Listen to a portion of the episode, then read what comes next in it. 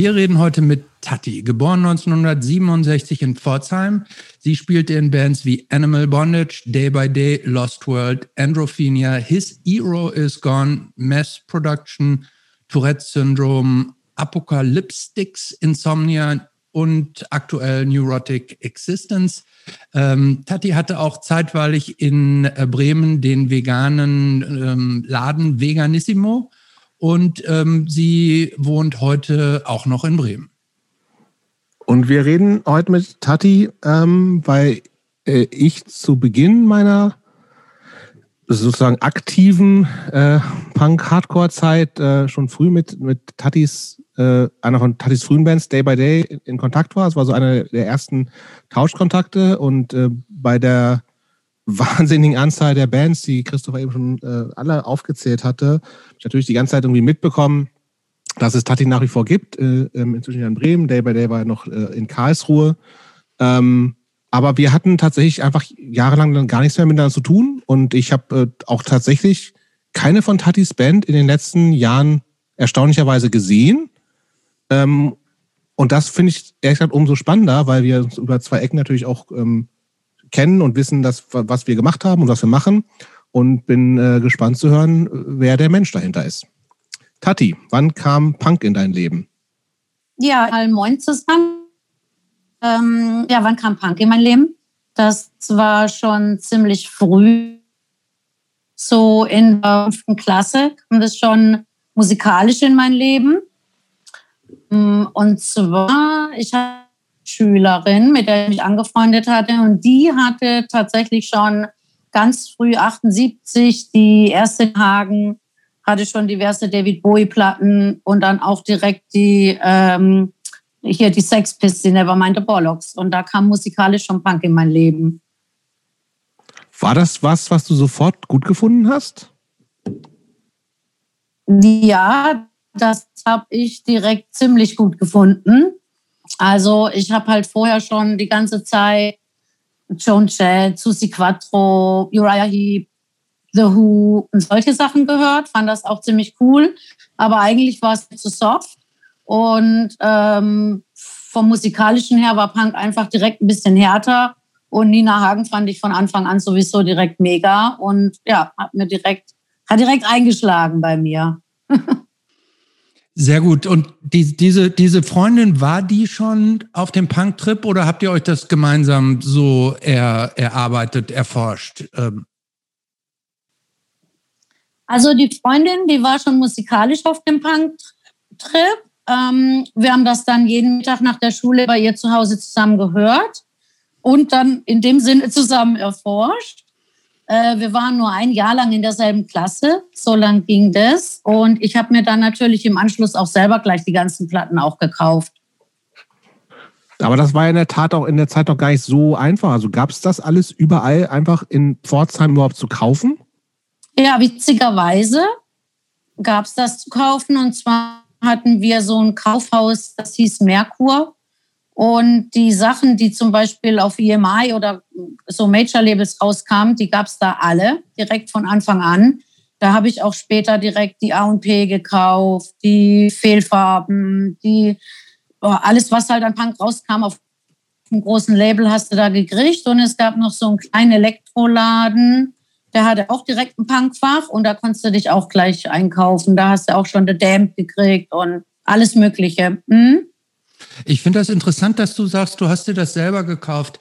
Aus irgendeinem Grund, und ich weiß nicht, ob es ein Zufall ist, ähm, war das, ähm, dass das nach meiner Wahrnehmung so dieses Plattenkaufen und später im Grunde auch so dieses Sammeln, dieses Horden von Schallplatten, Tonträgern.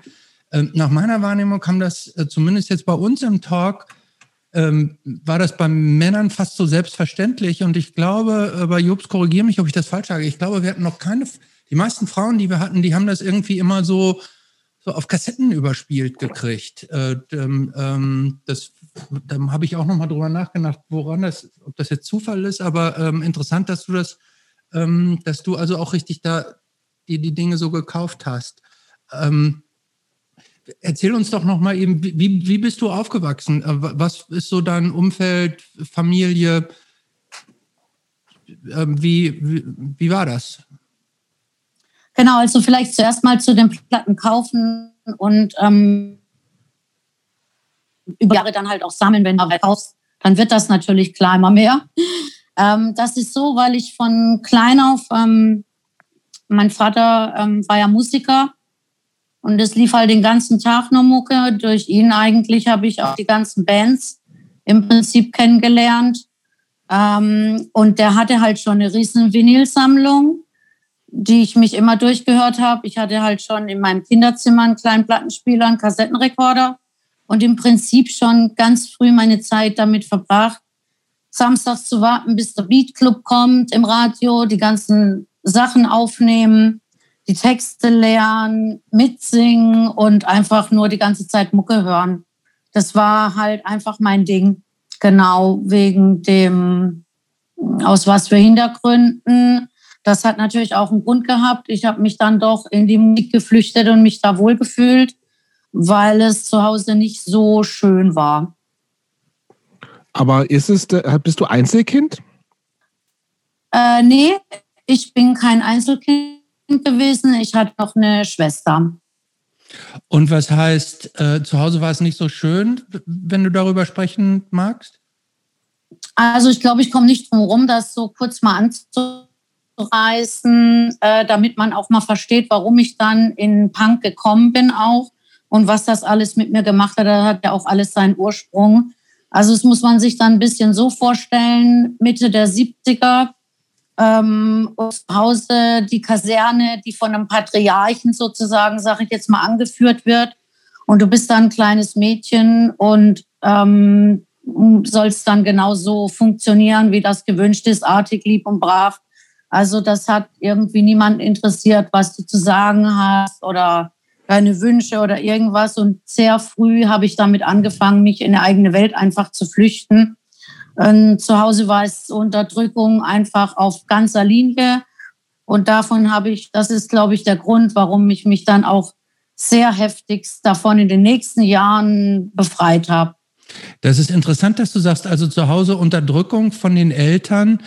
Eben hattest du gesagt, dass dein Vater, habe ich das falsch Musiker, jetzt, ne? dass dein Vater Musiker war und eine große Plattensammlung. Das eine würde man mit dem anderen jetzt irgendwie nicht unmittelbar so assoziieren. Man denkt ja irgendwie immer, Musiker sind äh, liberale Freigeister und erziehen ihre, lassen ihre Kinder in der Regel auch so ein, so ein bisschen freier aufwachsen. Das war also dann nicht so bei euch der Fall. Im Prinzip mit dem, dass ich gesagt habe, dass er Musiker war, mir sein musikalisches Talent vererbt hat, und die tolle Plattensammlung hatte, habe ich auch schon das einzig Gute eigentlich, was es zu sagen gibt, über ihn gesagt. ja. Aber das war schon, also, ja gut, Musiker kann ja theoretisch auch sowas sein wie, keine Ahnung, Posaunist in, im Bundeswehrchor oder sowas. Das war aber schon so Rockmusik eher, was von deinem Vater kam auch. Ja, also der hat auch angefangen angefangen halt selber als Teenie und Jugendlicher in einer Beatband. Der war ein super Gitarrist und der hat alle Instrumente gespielt eigentlich, war ein super Sänger und ja, hat Zeit seines Lebens halt in Bands gespielt, Beat und dann hat er halt auch irgendwann angefangen, äh, die ganzen Sachen zu covern, die Hits und hat dann auf jedem Fest in Hallen und ach, was weiß ich, überall, da waren wir immer mit bei als Kinder und tatsächlich schon mit vier war ich auch schon immer auf der Bühne gestanden und habe halt auch gesungen. Okay, aber das war dann offensichtlich ja die, die einzige positive Eigenschaft. Ähm, und jetzt der Vollständigkeit halber, deine Mutter war auch praktisch so autoritär, dass du da keinen Rückhalt und Unterstützung hattest? Also das ist jetzt natürlich alles von der Vergangenheit, was ich sage. Ich habe jetzt natürlich mittlerweile ein herzliches Verhältnis zum Glück mit meiner Mutter, aber es war halt damals so, sie war halt sehr, sehr jung, 17 und konnte sich da halt nicht durchsetzen. Und da waren wir dann natürlich auch so ein bisschen auf uns gestellt. Und ja, genau. Und wie funktionierte dann diese, diese Flucht? Du, du sagtest eben, du, du bist dann praktisch in so eine eigene Welt äh, geflüchtet und die, die Punkmusik äh, ähm, war es da auch schon das, das Punk-Dasein? So, ähm, war praktisch so ein, eine Fluchtstelle für dich. Habe ich das richtig verstanden? Ja, also das war tatsächlich damals, das muss man sich vorstellen, dann war ich so elf Jahre alt, zwölf Jahre alt. Eigentlich ist man ein kleines Mädchen. Aber mein Vorbild war damals schon Nina Hagen, weil sie repräsentierte für mich die starke Frau überhaupt, was ich halt, wenn du kein Vorbild hast in die Richtung, dann suchst du dir das halt. Und dann bin ich wieder auf eine andere Schule gekommen und in meiner Klasse habe ich dann meine Mädelsgang gefunden.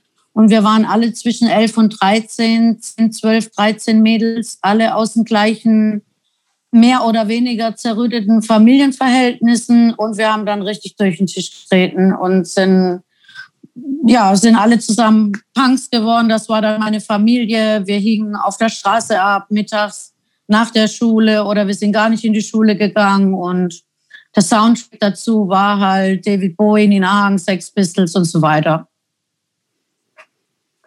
Du hast ja, also sorry, äh, Jobst. Nee, mach du mal. Nee, ähm, du hast ja ähm, zumindest, was ich von dir kenne, äh, rein optisch so ein, auch so einen relativ, sage ich mal, typisch klassischen Punk-Look dir dann irgendwann so angeeignet.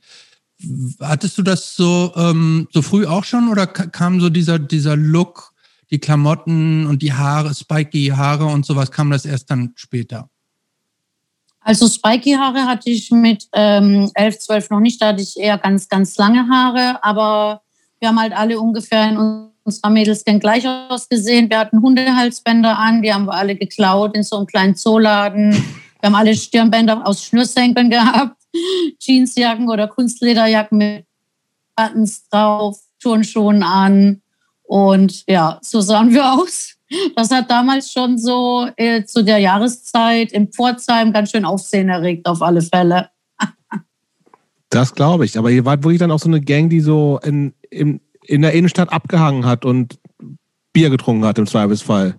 Ja, musst dir vorstellen, so 78, 79, 80 Pforzheim eine komplette Hochburg von Punks und Hippies und auch viel Drogenleute und viele Drogen. Und ähm, du kamst nach der Schule auf den Marktplatz, da saßen 80 Leute, 90 Leute, lauter Freaks und Punks. Und ja, das war irgendwie das zweite Zuhause auf alle Fälle. Aber was war, wieso denn gerade Pforzheim? Was war denn da los? Gab es da irgendwie Bands oder war das, war das eine, eine besonders starke Szene? Ich weiß das nicht.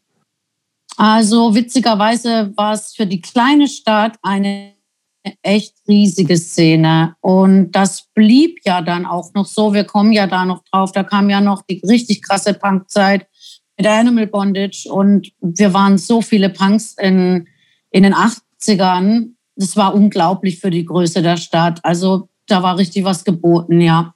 Frag mich nicht warum. Ja, wundert mich aber auch. Gab es da schon Bands in der Zeit auch? Ähm, da gab es Bands. Ähm, aber das war eher, wo ich das mitgeschnitten habe und dann auch im Schlauch war und Wolfsche Gebäude und wie die ganzen Läden hissen. Das war zum Beispiel die bekannteste Band war von Pforzheim die Lennons. Die gibt es auch immer noch. Und die sind mir auch im Gedächtnis geblieben. Und ja, es gab da einige Bands, die kamen und gingen.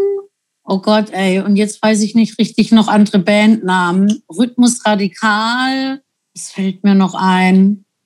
Das sind so frühe 80er. Da gab es schon auf jeden Fall ganz schön viele Bands, auf jeden Fall viele, viele Konzerte. Was, was war denn dein erstes Konzert, an das du dich so wirklich so mit, mit dem ersten Aha-Erlebnis noch mehr in Richtung, man, du hast ja schon richtig also das, was, was früher unter Punk lief, gehört, ne? Also klar, Sex Pistols, aber das war ja dann auch viel, viel breiter noch zum einfach mit, hast du ja eben selber schon gesagt, Nina Hagen, David Bowie, das war ja irgendwie, irgendwie auch alles, lief ja mehr oder weniger unter Punk. Was waren so an Konzerten, was, was, was dich da besonders ähm, angesprochen hat, eins der frühen Konzerte? Also 1979 war ja Nina Hagen in Pforzheim. Krass, und ähm, da bin ich da bin ich aber nicht hingekommen, weil ich, ich weiß noch, ich war elf und ich habe es nicht geschafft mit den Karten und mit allem. Aber ich habe 1981 dann Nina Hagen gesehen in Stuttgart. Und ich weiß noch wie heute, wie ich da reinlaufe in diese Riesenhalle. Und ich werde das nie vergessen, das Konzert war, ja, war richtig geil. Was ist denn eigentlich mit, äh, ist das, wie, wie stehst du heute zu Nina Hagen eigentlich? Wo wir schon bei Nina Hagen sind, die hat sich ja schon auch krass verändert irgendwie auf eine Art. Wirklich? Ich finde die Irgendwie schon so ein total. bisschen irre. Also so ein bisschen irre. Ja, weiß ich nicht. Doch, doch, die war so ein bisschen irre war die immer schon. Aber jetzt ist sie, ich ist sie noch auf diesem UFO-Trip und, und mit den Ich Außerirdischen Ich dieses? glaube ja. Also schön wäre es ja, wenn sie noch auf dem UFO-Trip wäre, hängen geblieben wäre. aber es ist ja noch ne? viel, viel schlimmer. Ja, genau. Aber das muss man einfach sehen, wie das vor 40 Jahren war, was sie für mich bedeutet hat ähm, als kleines Mädchen. Es war einfach die erste krasse Punkfrau eigentlich in meinem Leben, die dann halt einfach so auch als Vorbild fungiert hat. Vor allem auch um die Texte und die Stimme. Mhm. Ja, also kann ich total nachvollziehen. Ist schon einfach, also die frühen Sachen finde ich wirklich auch total faszinierend nach wie vor irgendwie eine, eine, eine krasse Persönlichkeit. Aber wie gesagt, ich wo wir gerade über ihr sprechen, habe ich gedacht, okay, die ist einfach inzwischen auch so crazy zum Teil. Genau, ist ja ultra christlich geworden, warum auch immer. Oder zur Zeit gerade, ich habe auch so immer so Phasen.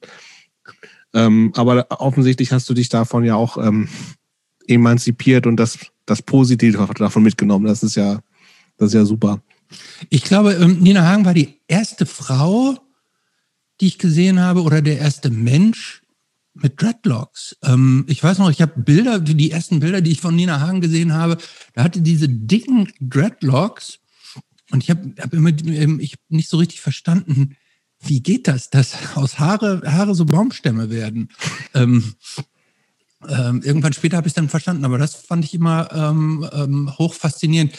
An den Texten, was hatte ich denn? Ich muss gestehen, ich habe diese Texte jetzt gar nicht so richtig drauf. Ähm, wa- was hatte ich da so angesprochen, außer dass es halt so eine starke ähm, auf, auf revolutionäre Frau war? Ja, genau das. Also die Texte waren revolutionär. Das war zum Beispiel die erste deutschsprachige Stimme im Punk, die ich gehört habe, noch vor Slime und vor allem anderen.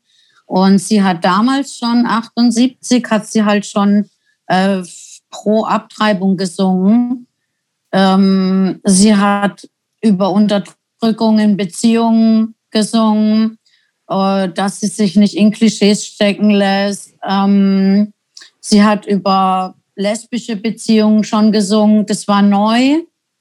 Und ja, hat mich angesprochen, kannte ich so alles noch gar nicht. Das waren ja schon die ersten, im Prinzip für mich politischen Texte, ähm, wo nicht nur Lalala ist, sondern halt auch Inhalt. So habe ich es auf jeden Fall damals als ganz junges Mädchen, hat mich das schwer beeindruckt. Ich glaube, war Nina Hagen nicht auch so ein bisschen eine Galionsfigur von dieser ganz frühen, was ich so Frauenbewegung nannte damals? Ob sie da jetzt richtigen Einfluss hatte, das weiß ich nicht, weil ich damals in der Frauenbewegung, ich, ich kann da nichts zu sagen, da war ich nicht drin. Verstehe, okay. Vielleicht, vielleicht habe ich es auch einfach falsch abgespeichert. Ähm, ich glaube aber schon, dass ihre Texte natürlich auch andere Frauen positiv bestärkt haben, nicht nur ähm, Mädels oder Frauen, die im Punk zu Hause waren. Ganz bestimmt, klar. Du hast uns im Vorfeld schon gesagt, du bist auch ähm, relativ früh, und das da frage ich mich, ob das jetzt schon diese Zeit ist, ähm, früh mit Drogen in Kontakt gekommen. Ne? Also wann ging das los? Ist, ist, sprechen wir da wirklich schon so im, im, vom Teenageralter? Eigentlich genau zu der Zeit, von der ich gerade spreche. Also das Ding war, wir waren so sechste Klasse, siebte Klasse und ja, da war das so, dass das eigentlich täglich auch mit dabei war, wenn wir alle zusammensaßen. Wir haben schon getrunken, wir haben alles Mögliche schon gemacht. Ja, ist richtig. Aber willst du ein bisschen näher drauf eingehen, was alles Mögliche heißt? Also trinken und kiffen finde ich jetzt noch relativ harmlos. Waren da schon krassere Sachen dabei? Also äh, gekifft erst später, aber für alle, die in, auch da groß geworden sind, die kennen das alle noch. Äh, damals gab es Effis und andere Sachen in der Apotheke ohne Rezept und Ja. Das haben wir uns alle besorgt. Was macht, was macht das denn eigentlich ähm, genau mit einem? Ich, hab, ich bin nämlich, habe keine Ahnung. Ich bin total un, unbefleckt, was Psychopharmaka in jeglicher Form angeht. Ähm, was, was machen denn die Effis aus, aus der Apotheke? Also in Verbindung mit Alkohol gab es einfach ein cooles Gefühl.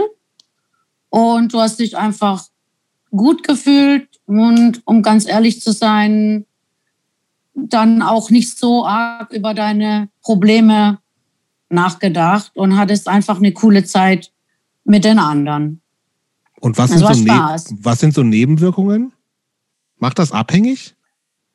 Also das kann es ganz bestimmt. Ähm, klaro, so wie alles abhängig machen kann. Aber also ich habe eigentlich dann keine negativen Erfahrungen jetzt speziell damit gemacht. Also ich war da nicht abhängig oder so, obwohl ich das viel genommen habe. Okay. Ähm, wurde, das nicht auch, wurde, das auch nicht, ja. wurde das nicht auch so zum Abnehmen damals so benutzt? Quasi so als eine Art Appetitzügler? Ich glaube, deshalb gab es das nämlich in den Apotheken, wenn ich das, aber vielleicht habe ich das auch falsch abgespeichert. Ich, ich dachte irgendwie immer, die gab es deshalb in den Apotheken, weil, weil das tatsächlich als ein, ähm, ein Appetitzügler zum Abnehmen galt. Nee, ich weiß noch, das war so ein hartes Medi ähm, für eine ganz schwere Erkrankung. Ich glaube, irgendwas mit dem Herz oder so. Und wir haben immer gesagt, wir brauchen es für meine Oma. okay. Wirklich nee, vollkommen nicht. rezeptfrei? In den 70ern ja. Ach du Scheiße. Okay. Ähm, deine erste, also mit Musik ging das ja dann auch schon relativ früh los, ne? Animal Bondage haben sich wann gegründet? Also bis dahin war es noch ein kleiner Weg bis zu Animal okay. Bondage. Dann lass, ähm, dann lass uns an ich dem hatte dann, Also genau, ich habe dann hier meine Punkerzeit immer weitergelebt. Wir sind dann immer nach Stuttgart gefahren, weil da war ein Plattenladen. Das weiß ich noch, da ähm, habe ich dann zum Beispiel auch die, als die Punks Not Dead von Exploited rauskamen so Sachen, das gab es irgendwie in Pforzheim nicht da gekauft. Dann gab es da 81 einen ziemlich coolen Klamottenladen, der Fliegenpilz, glaube ich, so hieß der. Und das war der erste Laden, wo es dann so zum Beispiel auch so Strumpfhosen mit so Leo-Mustern und den ganzen Krempel, was du im Pforzheim nur in der Faschingsabteilung immer kaufen konntest. Und das weiß ich noch genau. Da habe ich meine erste Strumpfhose und meinen ersten so einen ganz schwarzen mit Reißverschlüssen oder weiß ich nicht mehr Mini-Rock gekauft und Schallplatten. Da bin ich immer regelmäßig hingefahren. Das war witzig und so ging das auch immer weiter mit meiner Mädelsgang. Und wir wurden dann alle auch ein bisschen älter und dann waren wir so 13, 14, weiß nicht mehr so ganz genau, ist so lange her. Und dann haben wir unsere ersten Freunde kennengelernt. Das waren jetzt nicht richtig Punks, aber es waren halt so Freaks mit langen Haaren und Lederjacken und dann waren wir eine Riesengang mit 20 Leuten oder so und haben immer ordentlich gefeiert und Spaß gehabt. Und irgendwann, genau, jetzt geht's weiter, habe ich einen Metal, einen Metal Freak kennengelernt und durch den war ja dann Metal war ja dann noch härter als Punk und die schnellen Gitarrenriffs und da war ich musikalisch halt auch sehr angetan. Da folgte dann ein Jahr totales Metal-Desaster im Prinzip. Ich weiß nicht, auf wie viele Shows ich war.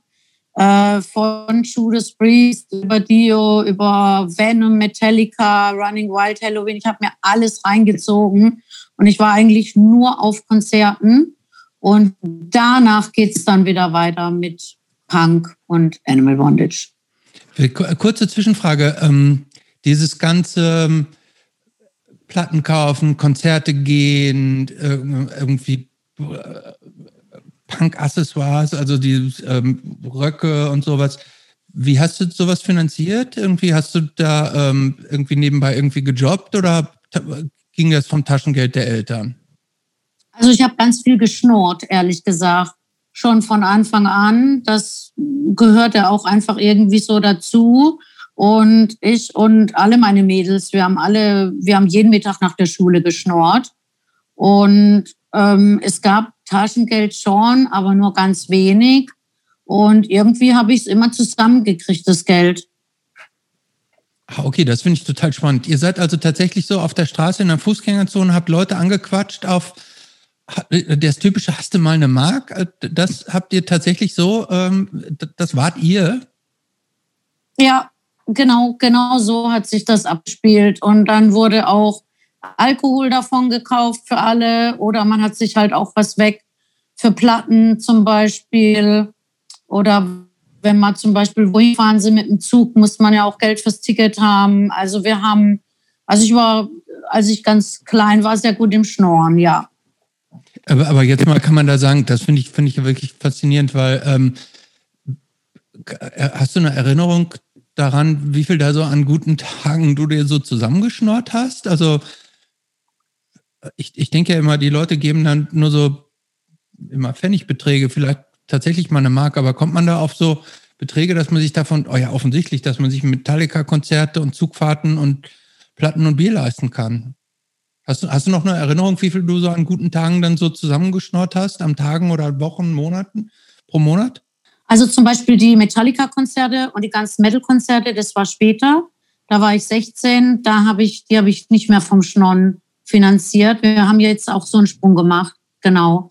Äh, das war, wo ich ganz klein war, mit 11, 12, 13. Da, genau, war das mit dem Schnorren.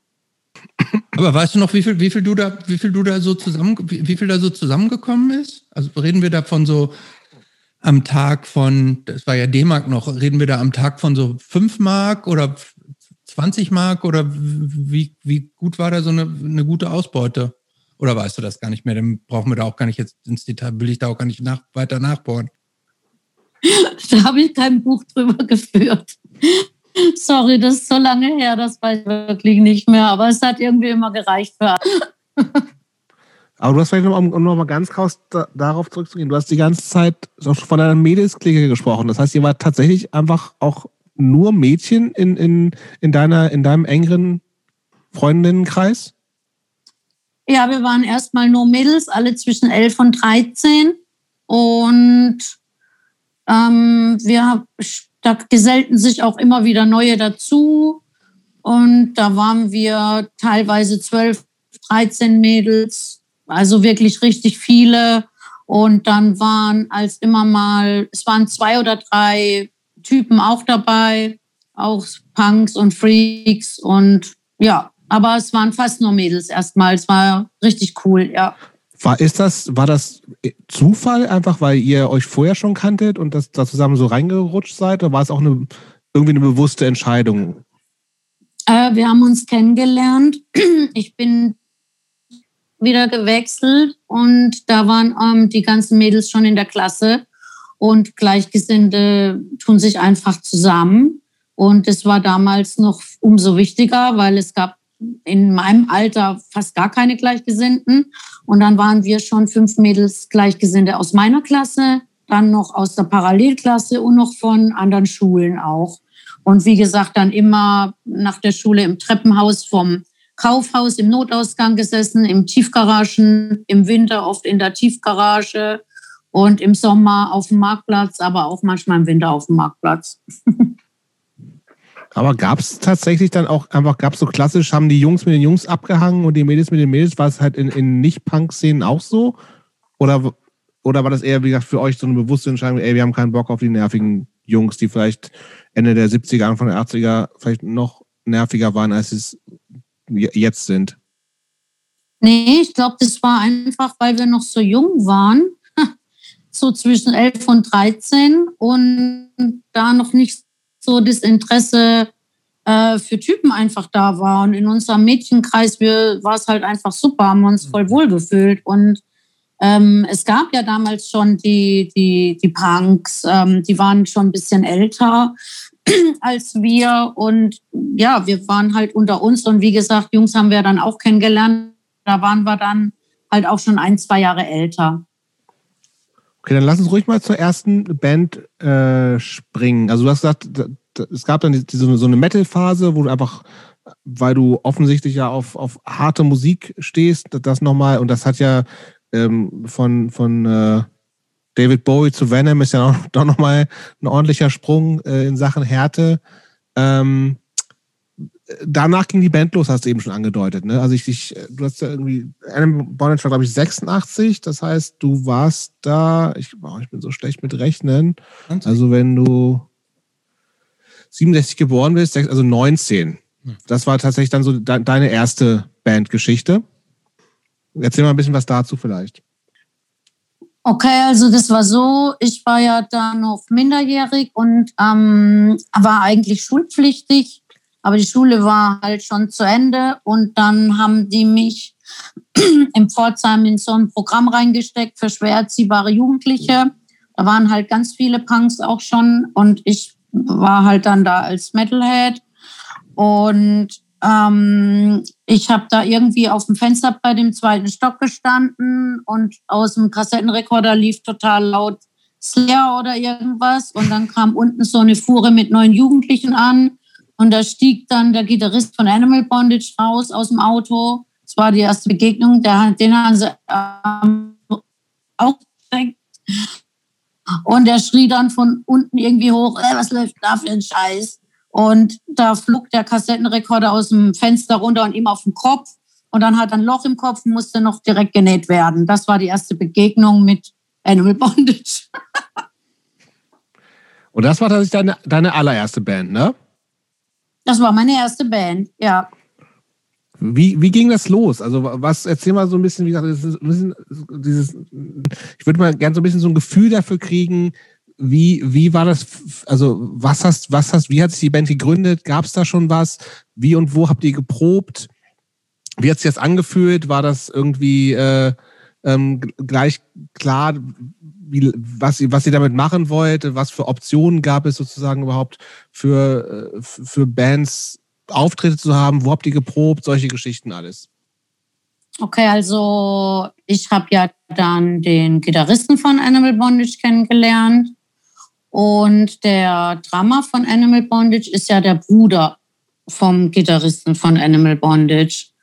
Und ab dem Tag, als wir uns zum ersten Mal gesehen haben, haben wir dann halt auch richtig viel Zeit miteinander verbracht. Ähm, ich war ja da auch obdachlos und bin dann auch irgendwann sozusagen eingezogen beim Gitarristen und beim Drama von Animal Bondage, die bei ihrer Mutter wohnten und habe dann da auch mitgewohnt. Und so, dann haben die schon Mucke gemacht in anderen Bands und wir wollten einfach mal jammen so ein bisschen und dann habe ich das Textblatt von VKJ, haben die mir in die Hand gedrückt und haben mich gefragt, ob ich singen.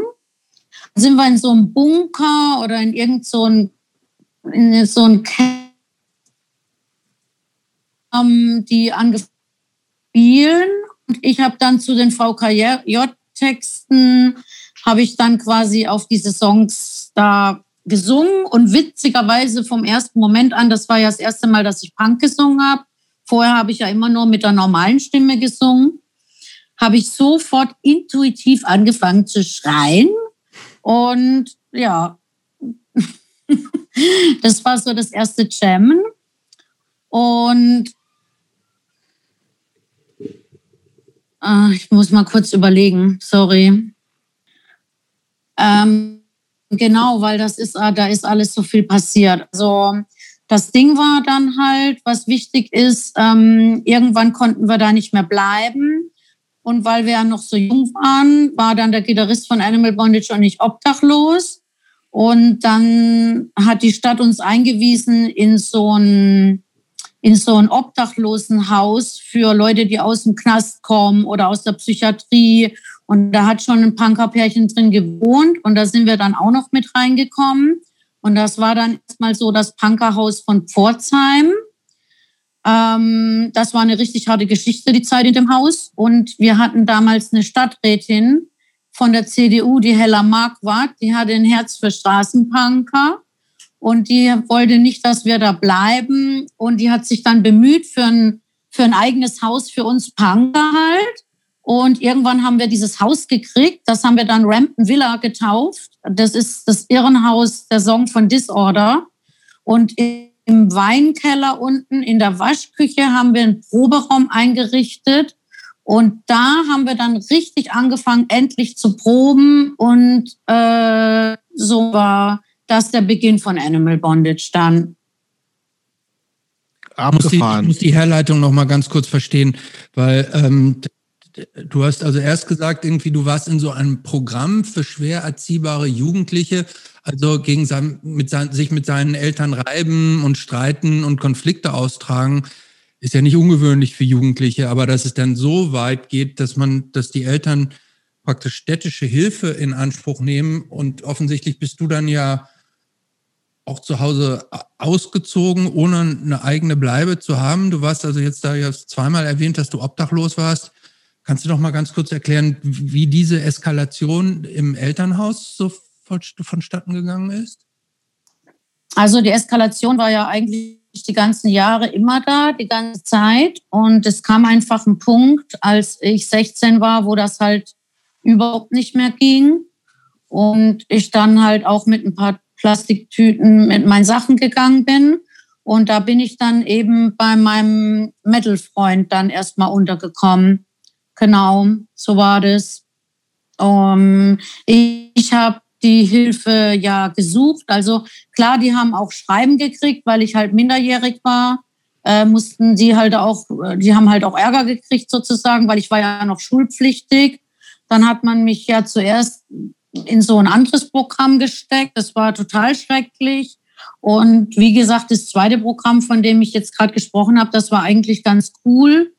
Damals halt für mich. Ne? Also ich habe da auch echt was ein bisschen auf die Reihe gekriegt und vor allem jeden Monat auch mein Geld verdient.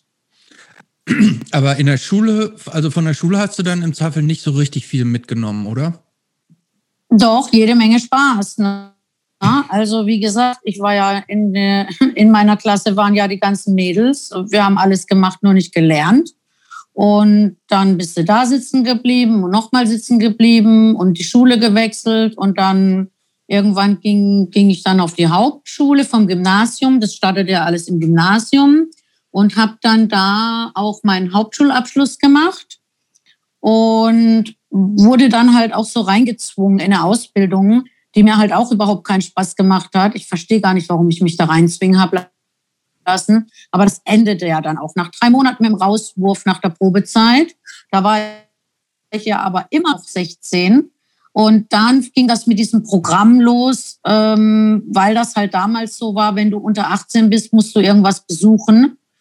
Und genau, aber zu Hause gewohnt habe ich da schon gar nicht mehr. Ich würde gerne nochmal, ähm, also die Band wenn wir da jetzt ja schon waren, die gab es vier Jahre lang, also doch relativ lange. Wie, wie aktiv wart ihr in der Zeit eigentlich? Weil das ist ja eine Zeit, wo, also klar, es gab schon einige andere Bands, also, offen, also auch deutsche Hardcore-Bands, das ist irgendwie VKJ eben schon genannt.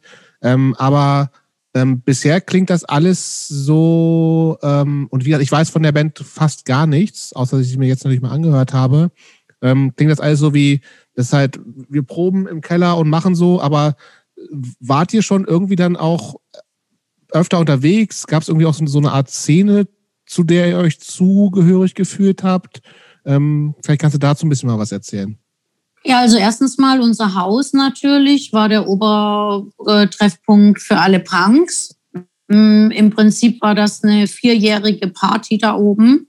Das war alles ums Animal Bondage, um unsere Band drumherum äh, spielte sich das alles ab. Wir haben richtig viel geprobt. Wir haben trotz unserer Zustände richtig viel auf die Reihe gekriegt, haben alle Bock gehabt. Wir haben viel gespielt. Äh, wir waren, wir, ja, wir haben viele Konzerte einfach auch gegeben und ähm, wir waren zwar chaotisch, aber hatten Bock und haben das schon richtig verfolgt. Ne? Was war denn so eure Inspiration für die Band? Also, du eben schon mal hast du VKJ äh, genannt. Was war so, wo ihr musikalisch hin wolltet? Oder vielleicht auch so ideologisch, um das mal so zu nennen? Also VKJ, das war nur so eine Session, da haben, das war einfach nur ein Textblatt. Okay. Da wollten wir musikalisch gar nicht hin, das war jetzt nicht so ein Vorbild. Also wir waren für die Zeit einfach unheimlich schnell ähm, und rotzig, finde ich. Und ähm, eigentlich wahrscheinlich das, was wir halt alle zu der Zeit gehört haben, floss da mit ein.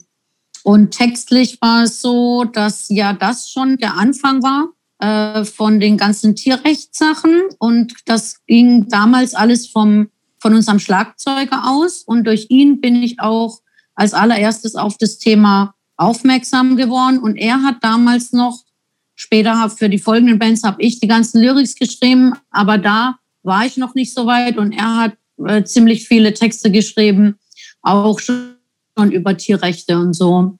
Das waren schon, äh, schon politische Inhalte, trotz dass wir alle eigentlich richtig kaputt waren.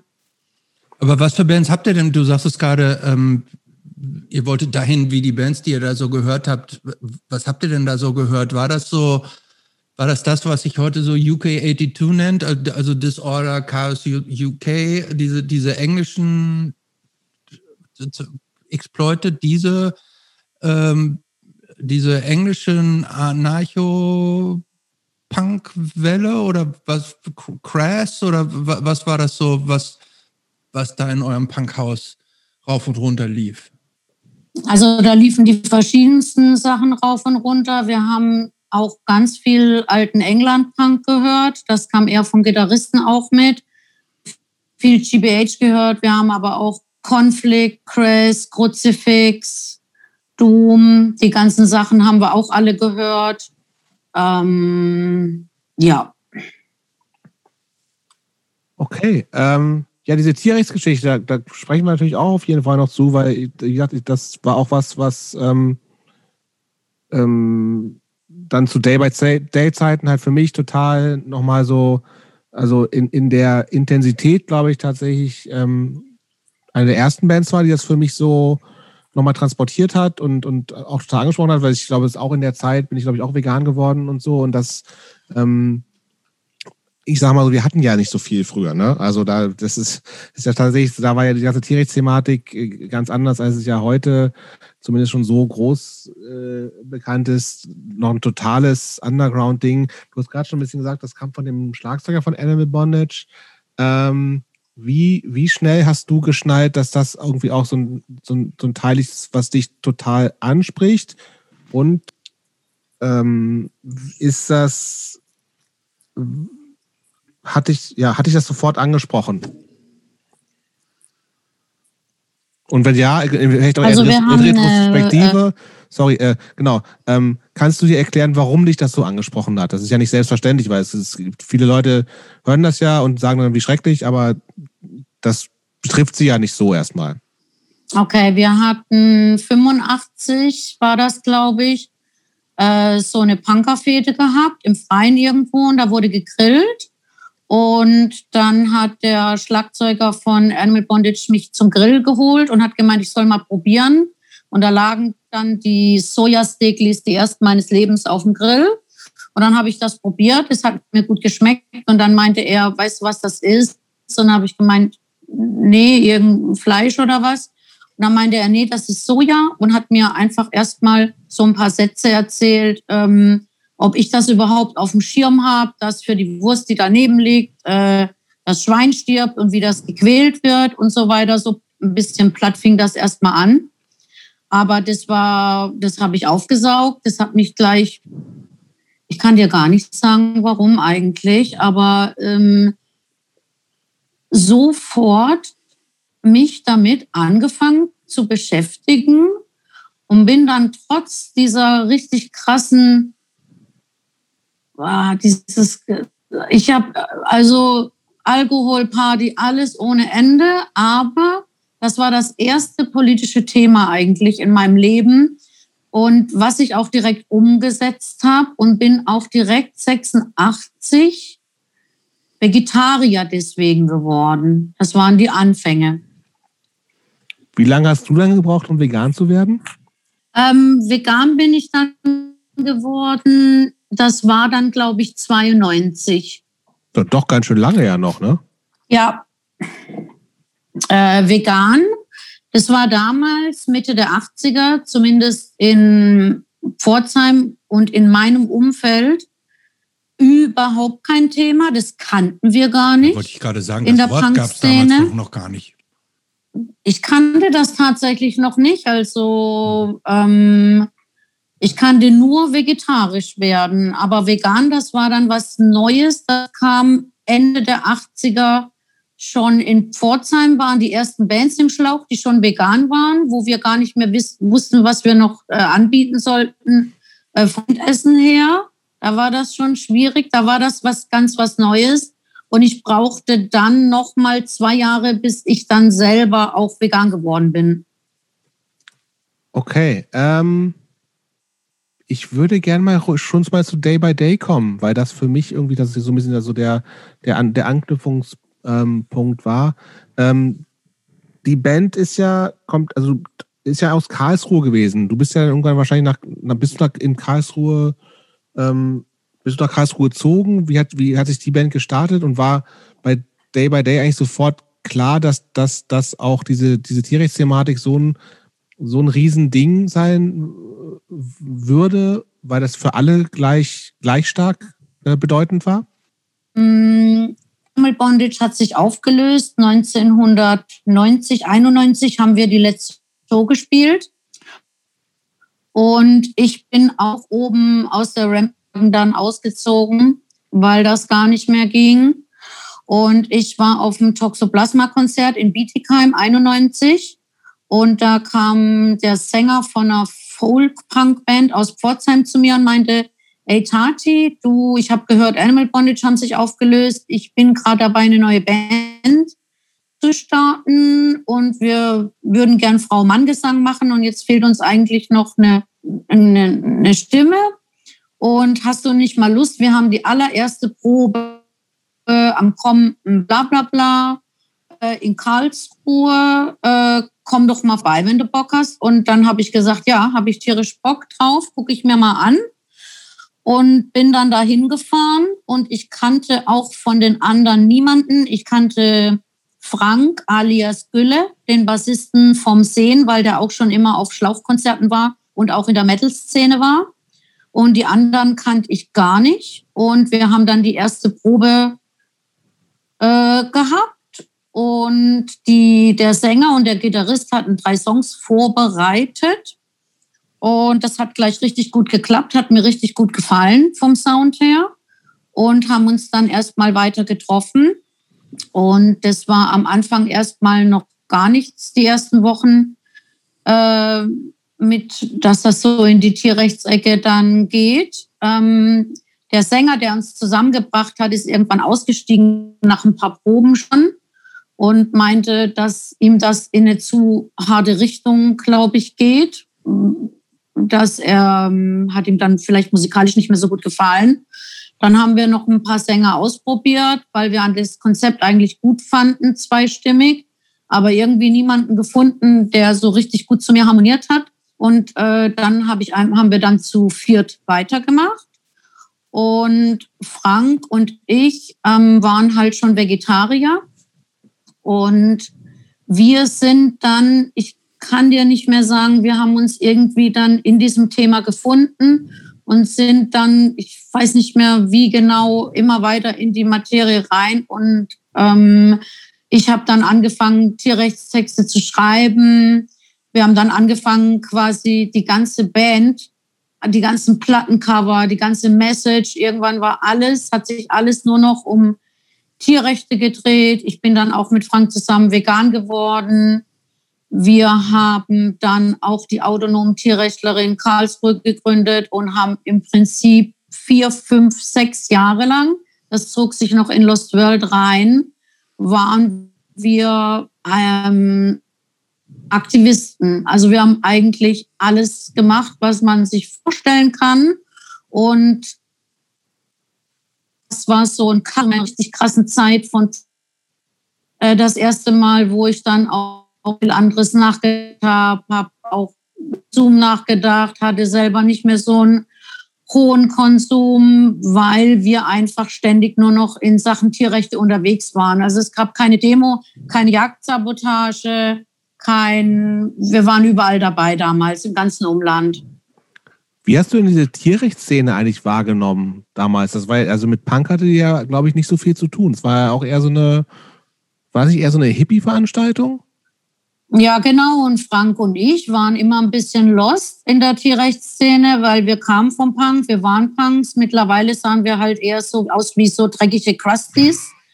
Und wir wurden mit Day by Day auch eingeladen zu irgendwelchen Podiumsdiskussionen von Tierrechtsgeschichten, alles Mögliche. Und dann kamen wir da verranzt an und eigentlich haben wir nie richtig da reingepasst. Wir haben immer Gleichgesinnte gesucht aus der Punk-Szene und damals aber noch keine gefunden und sind dann dazu übergegangen, dass wir dann unser eigenes Ding gemacht haben und haben dann eigentlich die ganzen Aktionen fast alles nur zu zweit gemacht. Aber was waren das denn für Aktionen? Du hast eben schon gesagt, wir haben alles, was man sich vorstellen kann, ähm, haben wir gemacht. Ähm, für, für, für meine Nichte Hanna vielleicht mal ähm, die nicht aus der Szene und diese Themen nicht so gut kennt, äh, Jagdsabotagen. Ihr habt also auch so Hochsitze umgesägt, habt ihr, äh, seid ihr eingebrochen in, in alles verjährt. Ne? Alles können wir über alles sprechen. Äh, ja, wir können über alles sprechen. Ähm, in Labors eingebrochen, habt ihr, äh, also erzähl doch mal so, plaudere doch mal ein bisschen aus dem Nähkästchen eines, eines Aktivistenduos. Zu zweit wart ihr da ja immer unterwegs. Also weitgehend zu zweit. Manchmal waren auch noch andere Leute von anderen Städten dabei. Ähm, genau.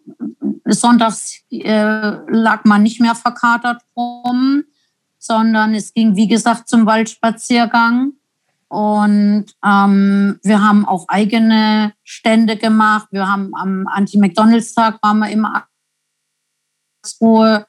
Wir haben an Weihnachten zum Beispiel haben wir dann aufgebaut vor Karstadt in Karl gegen Pelz und Leder und Gänsen. Wir haben, dies, wir haben Flugzettel verteilt und haben aber auch selber Aktionen gemacht.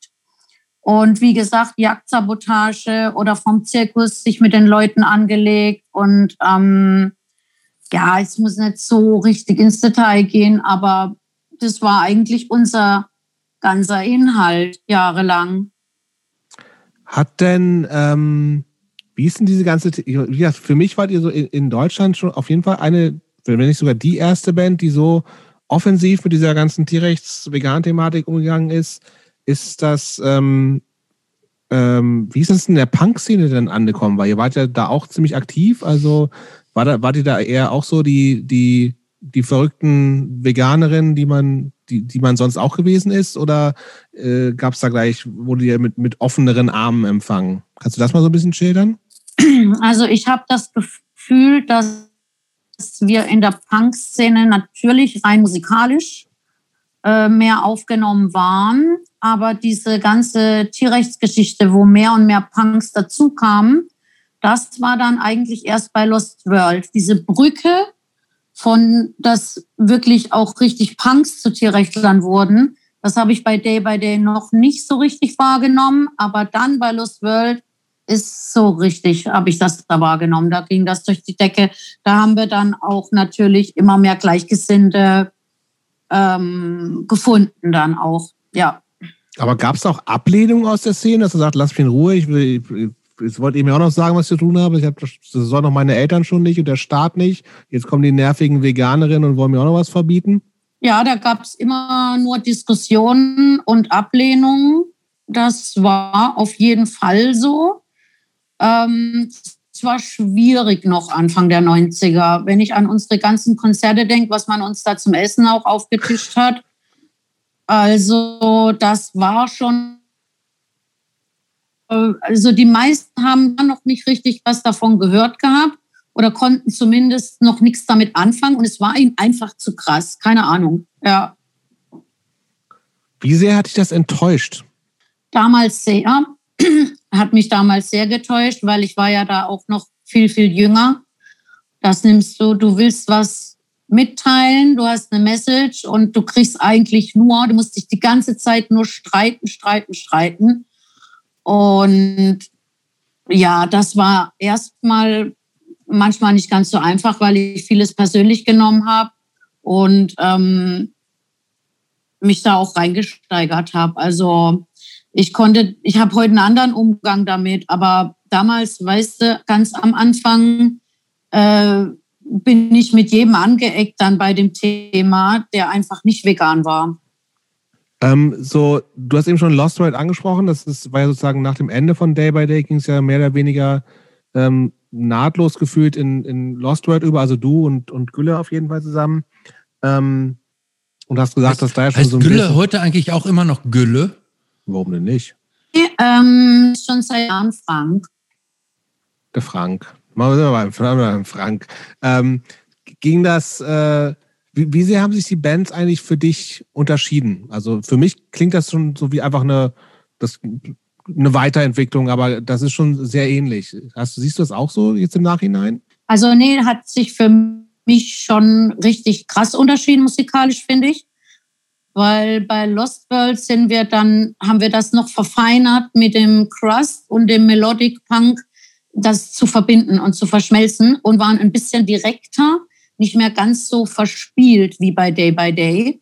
Und vielleicht auch deshalb ein bisschen aggressiver. Ich finde, das geht noch mehr in die Fresse, Lost World. Das ist direkter.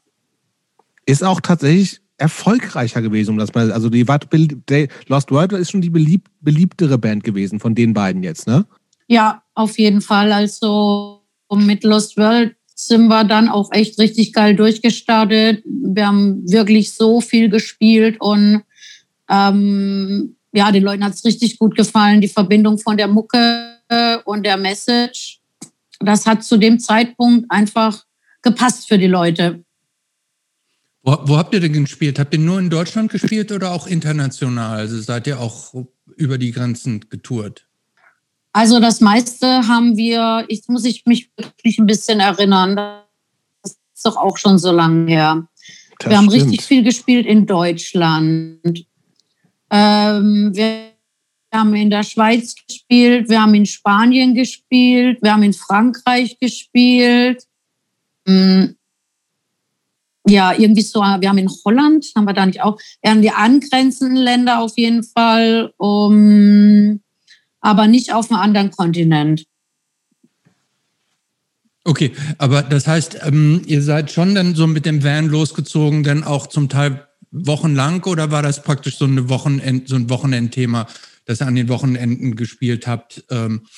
Also wir sind mit dem Van losgezogen, entweder vielleicht von Donnerstag bis Sonntag oder wir sind auch immer für Einzelgigs hunderte von Kilometern gefahren, auch schon mit Day by Day, auch schon mit Animal Bondage. Also wirklich Irrsinn teilweise.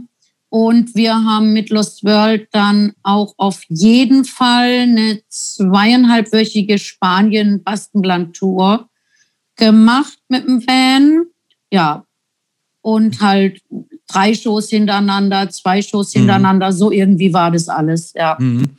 Ähm, jetzt in der Vorbereitung ähm, habe ich mir viele Sachen nochmal so durchgehört. Da ist mir ein Song von Lost World besonders aufgefallen, nämlich der, der Song Selbstbetrug. Ähm, der, der handelt textlich sehr differenziert so mit den mit über den Umgang mit Drogen und was es mit einem macht und so weiter. Ähm, man, man könnte fast sagen, das ist ein, ein, also jetzt nach meiner Wahrnehmung könnte man fast sagen, das ist ein kleiner ähm, Straight Edge Song, ohne tatsächlich so plakativ zu sein wie Straight Edge. Ähm, wie, wie, wie habt ihr damals eigentlich diese Straight Edge Szene so wahrgenommen? Die hat sich des Themas Veganismus ja auch dann sehr stark angenommen. Oder was heißt sehr stark? Veganismus war ja tendenziell auch stark dann irgendwann in der Straight Edge Szene äh, verwurzelt. Also zu Selbstbetrug kann ich sagen, dass ich ja immer in meinen ganzen Texten mein eigenes Leben am Verarbeiten da war und halt über was mir wichtig war, dann halt auch geschrieben habe. Und zu der Strategy-Szene kann ich sagen, das hat uns damals überhaupt, da haben wir uns gar nicht zugehörig gefühlt. Nicht mal unbedingt, weil jetzt die Leute keine Drogen und kein Alkohol genommen haben. Aber das war dann doch ein ganz anderer Schlag. Also wie gesagt, entweder du bist Punk und Assi Krusty und damals die Strategy-Szene waren dann so ein bisschen geleckte Mittelschicht, Jungs mit Tennissocken, äh, wo wir uns weder zugehörig gefühlt haben, noch haben wir da irgendwie, glaube ich, irgendwas gemeinsam gehabt. Also außer, dass äh, die vielleicht auch teilweise schon vegan waren. Ähm, aber ansonsten waren da persönlich überhaupt keine äh, Überschneidungen im, im, im Lebensstil oder in der Attitude, gar nicht.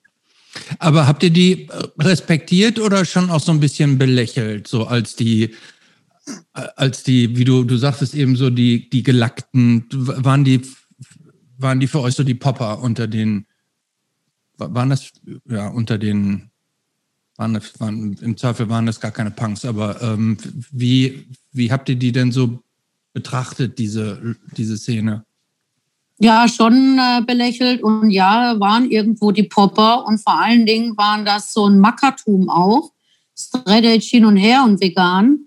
Aber auch gerade ich als Frau habe mich da überhaupt nicht äh, weder wohlgefühlt, noch hat mich da irgendwas angesprochen, weder von denen, die sich da auf der Bühne präsentiert haben, noch von den äh, 50 Prollos vor der Bühne ihren Kampf da ausgetragen haben. Das war überhaupt nichts, was mich angesprochen hat. Aber gab es denn so, habt ihr mal mit, mit so klassischen Hardcore-Bands in Anführungsstrichen jetzt mal zusammengespielt? Also gab es überhaupt Überschneidungen? Oder wo hast du das denn mitgekriegt sonst? Also wir haben jetzt so ziemlich alles auch an Konzerten abgegrast in der Zeit und ähm, Gott, wie hießen denn die ganzen Bands? Aber wir waren halt auch doch tatsächlich auch auf Hardcore-Konzerten, ähm, weil auch nämlich der Frank hatte nämlich auch so einen, so einen kleinen Plattendistro und wir sind auch äh, auf die Shows gegangen, haben auch äh, Plattenstände gehabt, beziehungsweise er. Und man kannte auch ein paar Leute aus der Hardcore-Szene. Ähm, ich weiß gar nicht mehr, wie das war, aber irgendwie habe ich ein paar Bands doch gesehen und hat auch mal immer wieder mal eine mitgespielt. Also am Anfang des hat aber ist das denn, siehst du das jetzt für dich als total getrennte Szenen? Das klingt gerade so ein bisschen so. Finde ich auch eine gute Frage, wenn ich da ganz kurz nämlich nachhaken darf. Für mich war die Crust-Szene zu der Zeit, wenn man jetzt so Bands so wie Tragedy oder so sieht, was aus meiner Sicht so eine, jetzt so die, so eine große Crust-Band ja auch irgendwo war, waren das eigentlich Hardcore-Bands oder so eine, Weiterentwicklung von so einem dunklen Hardcore, aber aus meiner Sicht waren das eigentlich, waren das Hardcore-Bands. Ich finde es auch interessant jetzt, ähm, das war, war das für dich eine komplett getrennte Szene oder wie war das? Also ein paar Jahre lang war das schon so, dass wenn Bands gespielt haben wie Madball oder weiß ich nicht, wie sie alle hießen, mhm. oder wenn ich um Himmels Willen an das Chromex-Konzert denke, natürlich hat man sich da, kannte man die erste Platte, fand man auch als Punk äh, geil, aber wenn du die live gesehen hast, dann war es da auch schon wieder vorbei. Ne? Also äh, war schon von Leuten ein paar Jahre lang doch eine getrennte Szene. Du hast auch keinen Straight Age Hardcore Tennissocken Typ bei uns im auf dem Asi Punk Konzert getroffen zu der Zeit. Hm. Die Tennissocken. ja, Tennissocken ist, ist, ja so, ne? Ja. Ähm, hat dich das gestört? Wären, ja.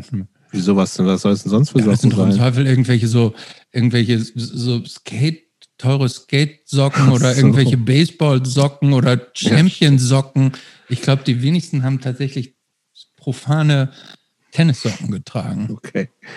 Ähm, aber hatte ich das, also ist das so was, was, was dich genervt hat, dass es, dass es so, weil ich sehe, wie gesagt, ich glaube, und das ist bei Christopher so ähnlich, ich, ich sehe einfach viel mehr Gemeinsamkeiten als Sachen, die sich trennen. Klar, gibt's, gibt's äh, optisch Unterschiede und so, aber wenn man jetzt irgendwie davon ausgeht, dass das Hardcore vielleicht klar mehr als Punk ähm, so, so, so, ein, so ein mehr Mittelklasse-Ding war, als es, glaube ich, Punk klassischerweise ist. Aber so von, von Intention und von dem, ey, wir wollen was äh, anders machen und besser machen, gibt es ja total viele Überschneidungen. Ähm, wie siehst du das?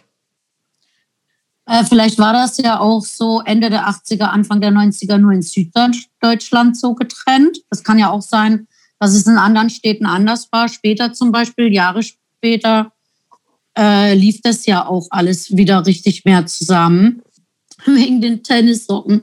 Das war einfach so, was ich mir gemerkt habe, wo wir uns einfach immer drüber lustig gemacht haben. Das war halt einfach ein paar Absolut, Jahre lang. Finde ich, find ich auch eine richtig gute Referenz.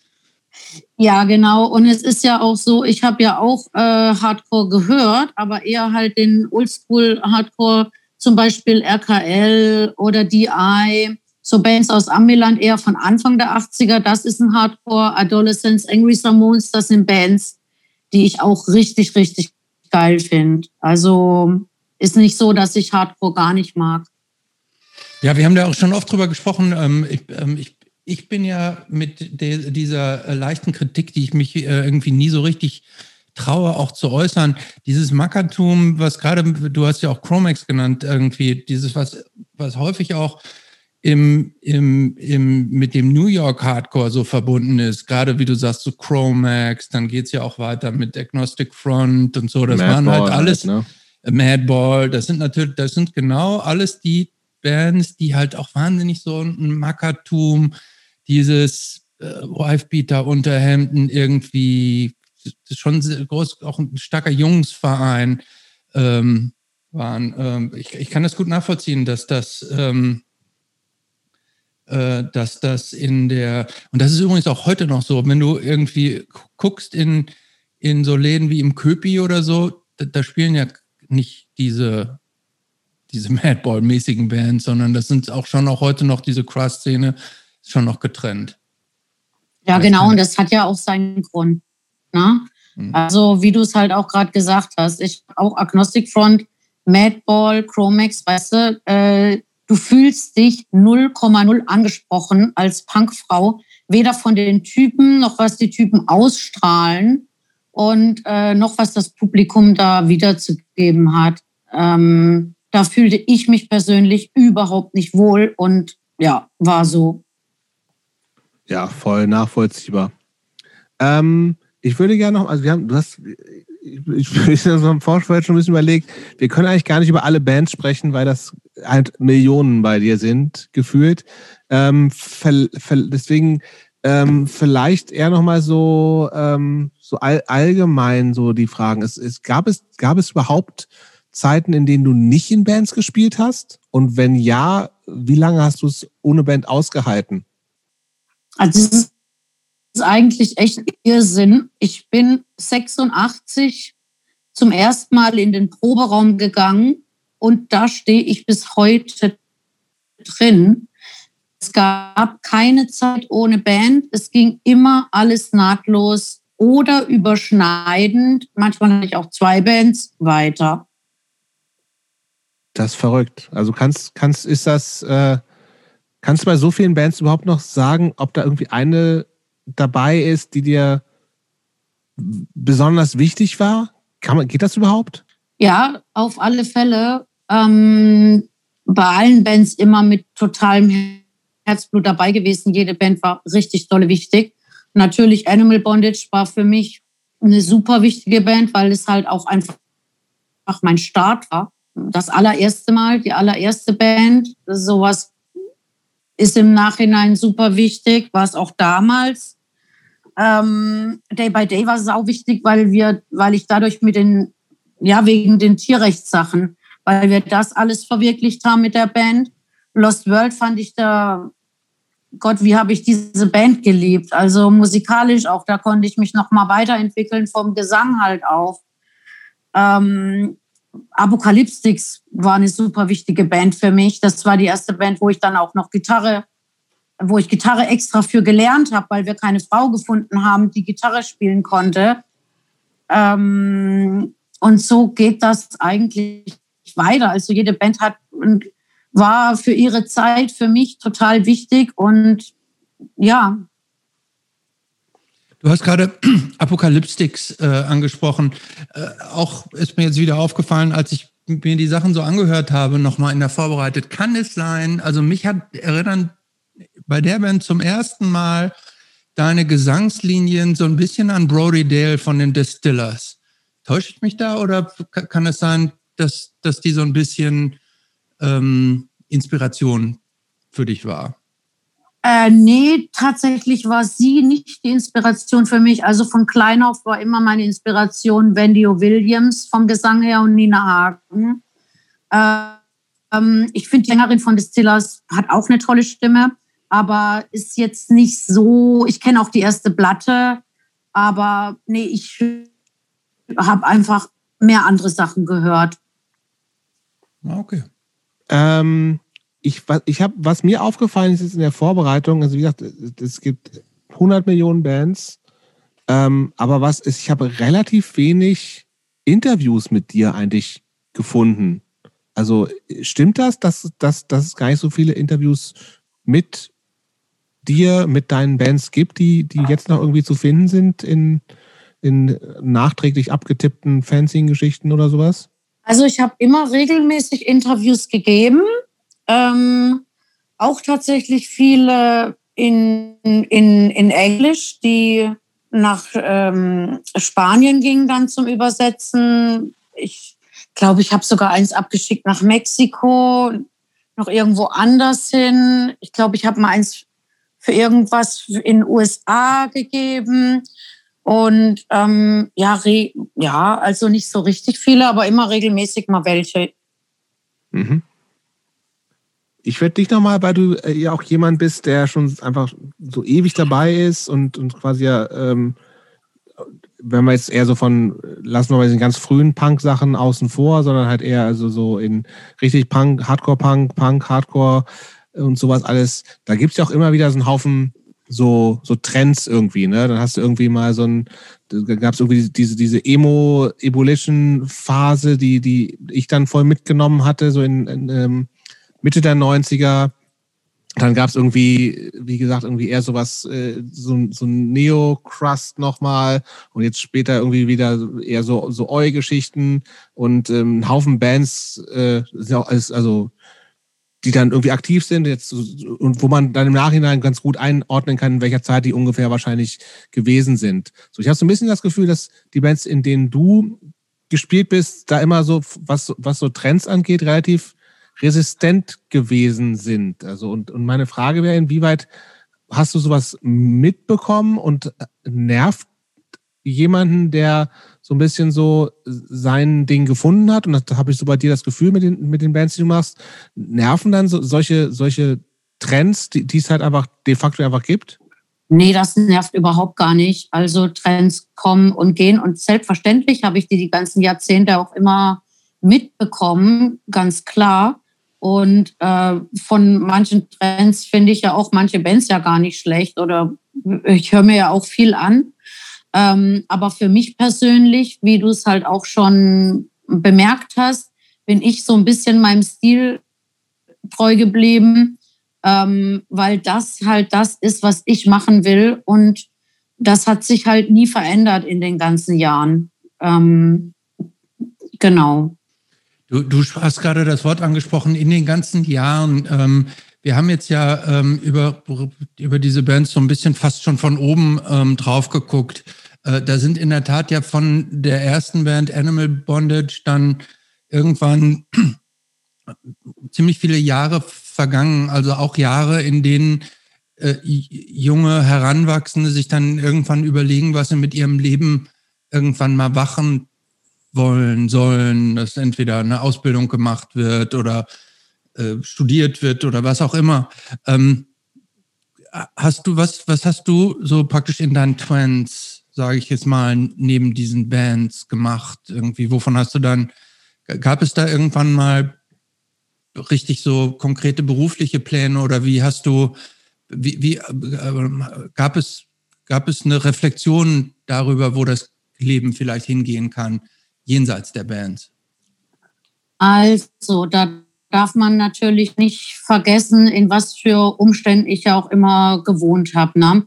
Also wenn du zum Beispiel über Jahre in einem Punkerhaus mit nur Gleichgesinnten wohnst, äh, von, war das von 17 bis 22 oder so, weiß ich nicht mehr, äh, da hast du natürlich überhaupt keine Motivation oder das passt da auch gar nicht ins Konzept rein, ähm, nach einer, einer Ausbildung drüber nachzudenken oder da irgendwie in die Richtung was zu starten, weil tatsächlich war das ganze Leben äh, da zum Beispiel nur Konzerte oben auf Konzerte gehen, Konzerte, Veranstaltungen und Party machen. Und ähm, dann das erste Mal, dass ich mir vielleicht darüber Gedanken gemacht habe, war dann als ich aus dem Punkerhaus rausgezogen bin und mit äh, Day by Day angefangen habe. Und da habe ich tatsächlich, das war aber auch so ein bisschen mehr zwangmäßig, weil mir sonst die Kanäle vom Geld äh, zugedreht worden wären von seitens des Amts, äh, habe ich dann noch eine Umschulung zum, zur Zierpflanzengärtnerin gemacht. Aber genau, jahrelang habe ich ja in der Jugendwerkstatt gearbeitet ähm, und dann bin ich ja, das haben wir ja ganz vergessen, in die Steffi auch gezogen, in das besetzte Haus, wo ich ja dann auch den Stefan, den Gitarristen von Lost World, kennengelernt habe. Und wenn du dann wieder in so Verhältnissen lebst und danach im Ersatzprojekt äh, mit 40 Leuten zusammen, wo du Konzerte veranstaltest, das ganze Leben dreht sich dann da eigentlich um diese ganze Sache und tatsächlich war da nicht so Platz für anderes. Erstmal. siehst du das im Nachhinein so ein bisschen mit, mit Reue auch? Äh, nö, gar nicht, weil ich habe ja immer zu jedem Zeitpunkt nicht äh, das genau gemacht, was ich in dem Moment gerade gedacht habe, was geil ist und habe somit keine Zeit verschwendet. Weil wenn du das jetzt aus einer Perspektive von jetzt bin ich 53 siehst, dann machst du dir vielleicht da anders Gedanken drüber. Aber das war, ich habe ja auch total viel, das darf man nicht vergessen, durch die ganze Freiheit und ähm, nee, Reue ist das falsche Wort. Aber das ist, ist ja eigentlich gut. Ähm, ja, es, es, hätte ja auch anders sein können, sagen wir mal so. Ähm, es, gibt, es gibt ja viele, also ich kann es auch von mir selber sagen, dass ich ähm, manche Dinge gemacht habe, als ich jünger war, die ich in dem Moment als richtig empfunden habe, von denen ich aus der Rückschau sage, hätte man auch mal anders machen können. So, der, deshalb ist es ja, ähm, es ist ja nicht selbstverständlich, dass, dass man im Nachhinein auch immer mit der Lebensführung und den Lebensentscheidungen, die man als junger Mensch trifft, auch immer zufrieden ist. Aber das ist ja umso besser, wenn du da mit dir dann auch komplett im Reinen bist. Ja, das bin ich aber wirklich absolut. Ähm, ich habe, wie gesagt, so viel erlebt, so viel gesehen und mitgemacht und ähm, da auch nie dann irgendwas vermisst. Und der Werdegang geht ja weiter. Ich habe ja dann auch, äh, auch noch mal was anderes geschissen gekriegt. ja, da kommen wir vielleicht gerne noch zu. Ich würde vorher vielleicht noch mal ähm, nachfragen, weil ähm, das ist richtig, dass du Mutter bist, ne? Ja, ganz genau. Und ähm, das heißt, aber du hast einen Sohn, wenn ich das richtig mitgekriegt habe, und der ist aber auch schon was älter, ne? Genau, also wie gesagt, ich habe ja dann damals den Stefan kennengelernt, der dann bei Lost World der Gitarrist wurde. Und ähm, mm, er ist der Papa von unserem Sohn. Und ähm, unser Sohn ist jetzt mittlerweile, wird er jetzt 23. Das heißt, du bist mit äh, 30 Mutter geworden, ne? Ja. Ähm, wie, also äh, wie, was hat sich dadurch eigentlich für dich verändert? Weil, also bandmäßig hatte ich das offensichtlich nicht in größere Pausen äh, zwingen lassen, sondern du hast ja die ganze Zeit weitergemacht. Ähm, was hat sich ähm, durchs Muttersein in, in deinem Leben, vielleicht auch so in, in deinen Ansichten nochmal äh, getan? Okay, also Mutter geworden bin ich dann während Lost World. Und ich habe dann auch bis zum sechsten Monat haben wir auch weiter Konzerte gespielt. Und dann habe ich eine ganz kurze Pause nur eingelegt, weil ähm, das wurde schwieriger mit dem Singen dann. Und dann äh, haben Stefan und ich um, haben einen tollen großen Camper ausgebaut, beziehungsweise er. Und als, äh, als unser Sohn ganz, ganz klein war, äh, wurde der dann auch auf Tour mitgenommen, auf die Gigs mitgenommen. Und insofern haben wir ihn integriert in, in das, was wir gemacht haben. Und ähm, habe ich mich jetzt zum Beispiel bandmäßig nicht einschränken müssen. Ähm, genau, natürlich alles in einem komplett verantwortungsvollen Rahmen selbstverständlich, wenn du dein Kind mit auf Tour hast oder auf Show hast, ähm, dann fällst du natürlich nicht morgens um sieben äh, total voll ins Bett, weil um sechs Jahre der Kleine schon wach wird und bespaßt wird. Also das heißt, das war schon anstrengend teilweise, aber wir haben das richtig gut hinbekommen, gemeinsam und ja. Ja, was hat sich dadurch nochmal, also hat sich für dich nochmal was verändert in, in Sachen so Einstellungen, in Sachen wie, wie, äh, wie gucke ich aufs Leben? Äh, hat sich da was geändert für dich? Also wie gucke ich aufs Leben? Weiß ich nicht, wie du das jetzt meinst. Also natürlich verändert sich, wenn du ein Kind hast, ähm, insofern, dass du jetzt auf einmal eine Riesenverantwortung noch für jemanden hast, äh, was vorher natürlich nicht da war. Natürlich macht das was mit einem, ganz klar. Aber ich wollte mich halt nicht so, weil du jetzt meinst mit dem Blick aufs Leben, ich wollte mich nicht so verbiegen, dass ich auf einmal am 24. Dezember einen Weihnachtsbaum aufbaue äh, und sowas alles mache. Also wie, wie, wie, also Punk ist ja schon auch immer Rebellion, ne? Also ist ja ein gutes Stück dabei. Und ähm, wie kann man eigentlich, bei, wenn man schon Punk-Eltern hat, wie kann man da eigentlich noch anständig rebellieren? Ja, das haben wir ihm wirklich schwer gemacht, glaube ich. also zuallererst, also wir haben richtig, richtig, wir haben das richtig toll hingekriegt ähm, mit unserem Sohn ähm, und rebelliert. Äh, war schwierig für ihn, weil es nicht so richtig einen Grund gab. Ne? Also der ist super seinen Weg gegangen und es gab einfach nicht diese Problematiken, die ich zum Beispiel früher als äh, Kind hatte. Ähm, ja, der Grund hat einfach gefehlt zum Rebellieren, aber er hat einfach seinen Weg, seinen eigenen richtig gut gehen können. Und ja, war schwierig mit dem Rebellieren. Er hat eine entspannte Pubertät. Das heißt, der, der, arbeitet hier, der macht jetzt eine Ausbildung bei der Bank, oder? Da kann ähm, eigentlich kann man doch nur durch das komplette Gegenteil ähm, gegen solche Eltern rebellieren, oder? Oder ist der, was, was, was, was macht der? Also wie führt der jetzt sein Leben? Also witzigerweise, ich habe früher immer gesagt, du darfst alles werden außer Metzger, habe ich immer zu ihm gesagt. ja, er hat ja dann auch ähm, mit, er war ja auf einer freien Schule und die sind da recht schnell zur Musik rangeführt worden und gut, dann hatte er ja uns als Eltern so das war dann auch schon sein Element schon ganz früh. Er hat dann angefangen, Schlagzeug zu spielen. Und dann haben sie die jüngste Punkband Bremen gegründet, er und seine Freunde. Das war so zwischen neun und zwölf. Und da hat er auch richtig, haben sie auch hier Konzerte gespielt. Oh, cool. Was war das für eine Band? Die Band hieß äh, FSK 18 und ich war dann mit denen immer im Proberaum einmal die Woche, habe das halt alles betreut. Wir haben die zu Konzerten gefahren, die haben auch hier in der Friese gespielt und die Jungs hatten mega Spaß und fanden es ganz toll und haben dann über zwei, drei Jahre oder ein bisschen länger so in der Konstellation zusammen Mucke gemacht, bis sie dann in die Pubertät kamen.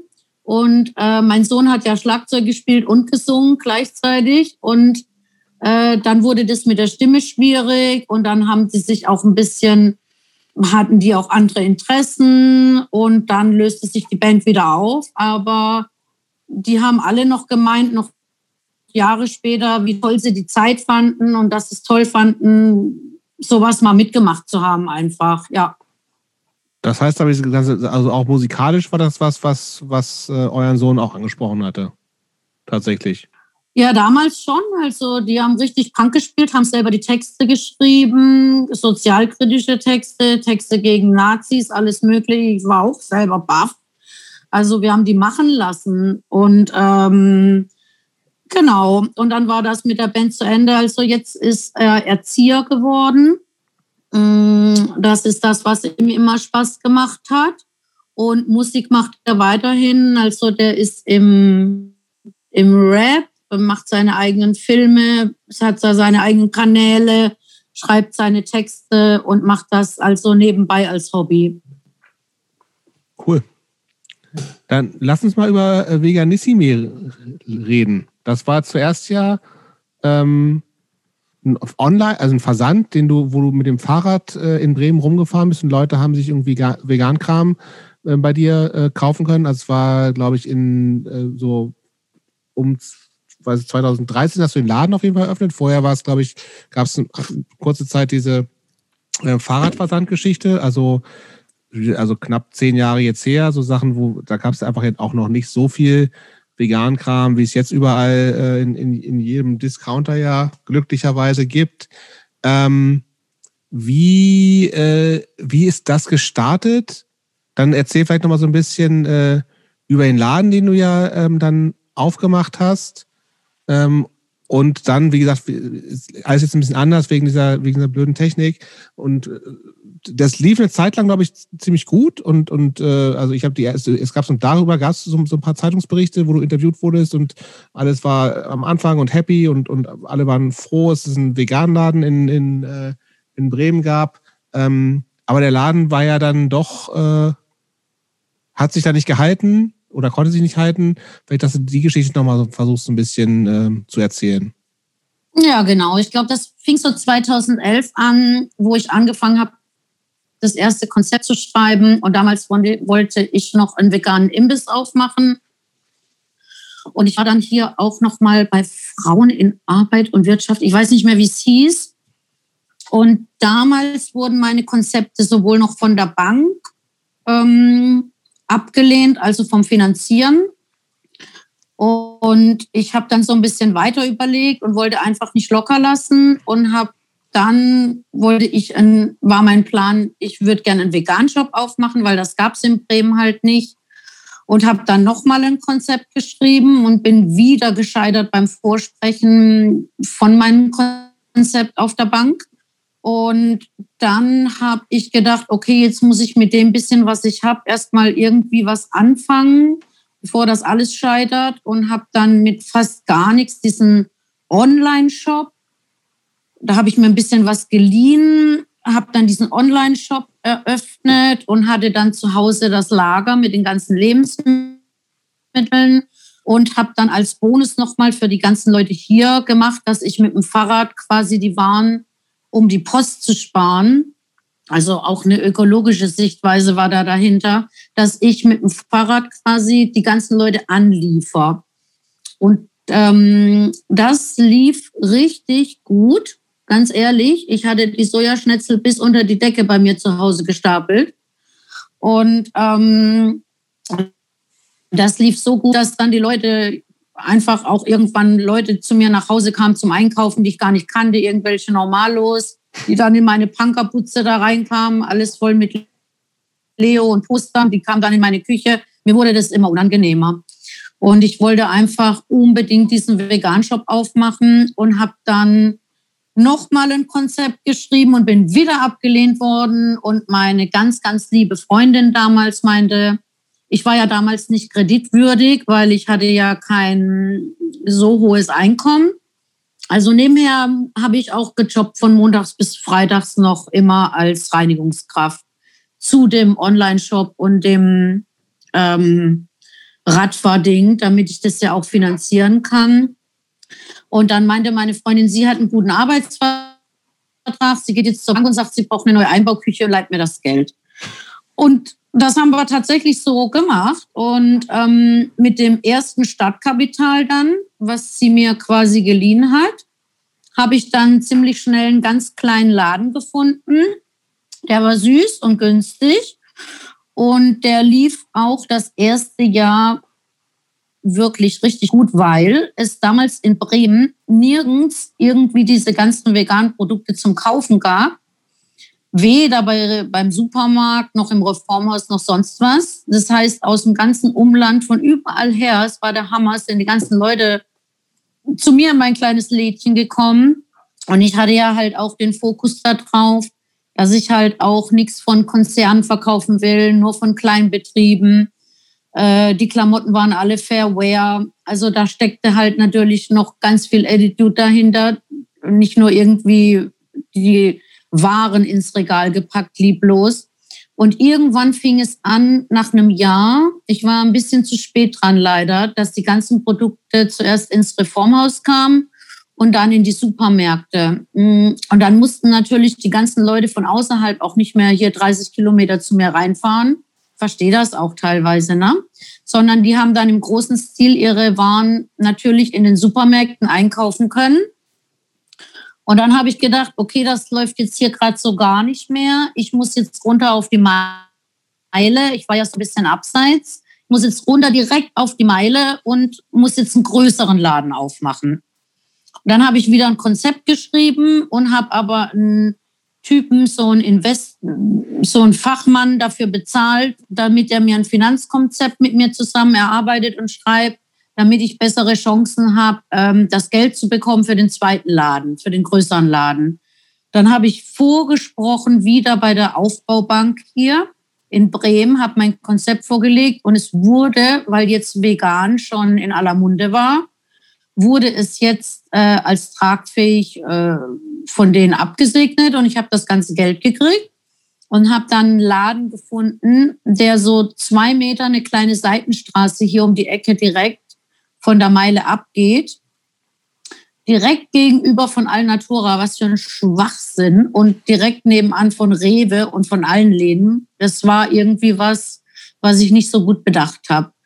Und der Laden lief erstmal gut an und dann kam schon die, ich habe den Laden angemietet im Winter und dann wurde es wärmer und dann wurde das eine Sauna da drin und die Schokolade schmolz im Regal. So fing schon alles an. Es war ein Albtraum. Ich musste dann irgendwie da die Abluft reinzimmern, was alles total viel Aufwand war und Geld gekostet hat. Das hat mich dann schon wieder Kunden gekostet, weil über Wochen war, du konntest den Laden ja nicht betreten. Das könnt ihr euch nicht vorstellen. Dann kriege ich nach drei Monaten Anruf von Naturstrom. Ich hätte hier 3000 Euro Stromrechnung. Dann habe ich so ein scheiß altes Kühlregal mir aufschwatzen lassen, was irgendwie am Tag 100 Euro Strom irgendwie gesaugt hat. Dann hatte ich da, und so ging der Albtraum eigentlich äh, seines Weges, sag ich mal. Also da kamen auch ein paar Unglücksfälle zusammen.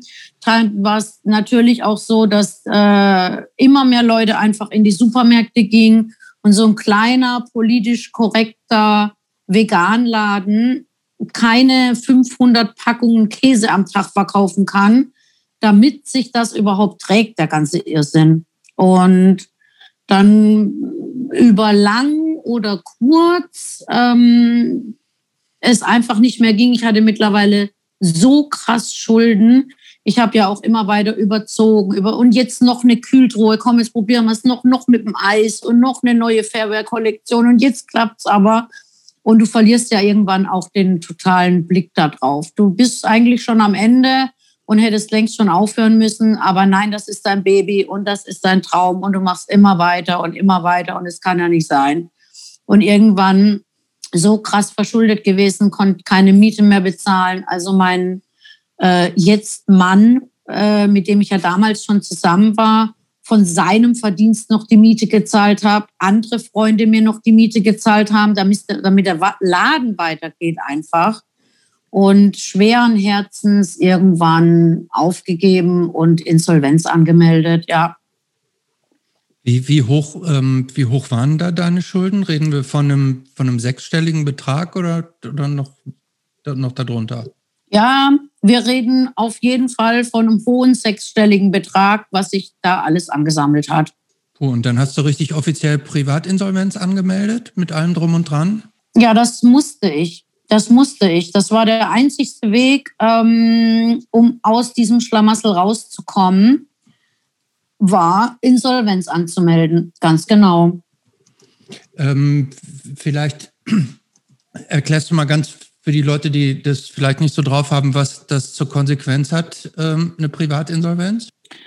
Also das hat eine richtig beschissene Konsequenz. Und ähm, du siehst auf einmal von heute auf morgen, was für einer Scheiße, was für einer Scheißgesellschaft du hier wohnst. Du kriegst die Insol also das ist ja ein Verfahren, das zieht sich über Monate. Du bist dann bei den Anwälten, du hast einen Insolvenzanwalt, und ein Verwalter dann auch die nächsten Jahre. Und zur Konsequenz hat das, du darfst noch nicht mal mehr einen Handyvertrag unterschreiben, keinen Mietvertrag. Ich musste meine ganzen Karten abgeben. Ich musste die Bank wechseln. Ich musste ein Pfändungskonto eröffnen. Also es wird dir gezeigt, äh, du bist hier überhaupt gar nichts mehr wert. Wie, wie, wie schlimm war das? Also ähm, ähm, erstmal war ja der praktisch der, der Traum des eigenen Unternehmens ist, ist ja irgendwie so geplatzt. Und dann kam so das dicke Ende ja irgendwie nochmal so hinten dran mit diesen ganzen Insolvenzkonsequenzen. Was hat das mit dir gemacht? Also so mental, sage ich jetzt mal? Also der Traum war zwar geplatzt, aber was ich halt mir auch immer gesagt habe, äh, für mich war es gut, dass ich den Traum versucht habe, überhaupt äh, umzusetzen. Mhm. Ähm, auch wenn du scheiterst, aber ich habe es versucht und ich habe alles gegeben, ich habe das Beste gegeben. Es war mir eine Herzensangelegenheit. Es war total wichtig für mich. Ich hätte mich mein ganzes Leben damit rumgeärgert, wenn ich es einfach nicht gewagt hätte. Letzten Endes mit der Insolvenz, es war nur fucking Geld. Geld, alles nur von den Banken. Entschuldigung, die haben genug. Es hat mir nicht wehgetan. Ich fand aber die Konsequenzen natürlich richtig krass von wegen, dass du natürlich keine Unterschriften nirgends mehr leisten kannst, ähm, was das alles mit sich zieht. Dann die Rechtfertigung immer mal wieder vom Insolvenzverwalter, die Darlegung von allen deinen Geldern Monat für Monat. Ähm, da muss man sich mit arrangieren. Ähm, aber ich bereue überhaupt nichts. Ich bin richtig froh, dass ich das alles aus dem Nichts hingekriegt habe. Und ich hatte auch eine gute Zeit und es ist alles auch Lebenserfahrung. Ich habe so viel mitgenommen bis heute. Ich habe mir da so viel selbstständig angelernt, bin da in eine Materie reingeschmissen worden, von der ich 0,0 Ahnung hatte und bin auch ein bisschen stolz, dass ich das auch alles geschafft habe, auch wenn es am Schluss nicht ganz gereicht hat. Ja, ich glaube, das ist auch heute ja überhaupt kein Manko mehr. Also selbst in, in höchsten Manager-Etagen sind ja auch Leute, die, die ähm, mit Unternehmen nicht so sich so entwickelt haben, wie sie es mal äh, geplant hatten oder so. Also dieses, dieses Scheitern in Anführungsstrichen wird, glaube ich, ja auch ganz allgemein heute gar nicht mehr als Scheitern so wahrgenommen, sondern das so praktisch als eine Etappe, ähm, aus der man möglichst viel dann rauszieht und lernt und äh, dann ähm, vielleicht möglichst ähm, Dinge davon mitnimmt, um dann irgendwelche neuen Schritte zu machen und es dann vielleicht beim nächsten Mal besser läuft. Ja, also ich sehe es halt auch ganz genauso. Und wie gesagt, für mich war wichtig, dass ich überhaupt geschafft habe, das äh, auf die Beine zu stellen. Und, und deshalb sehe ich es natürlich nicht als Scheitern im Gesamten. Ne? Aber tatsächlich muss ich sagen, es war halt doch so, dass ich eine 60-Stunden-Woche hatte zu dem ganzen anderen Kram, den ich gemacht habe, weil parallel dazu lief ja das Muttersein die Bands, die ganzen Gruppen, die Konzerte machen, die Konzerte spielen. Äh, das war schon alles nicht ganz unanstrengend. Ne? Und ähm, dazu kam dann irgendwann die krasse Belastung, dass das alles so nicht funktioniert. Es drehte sich nur noch um Zahlen, Zahlen, Rechnungen, Rechnungen.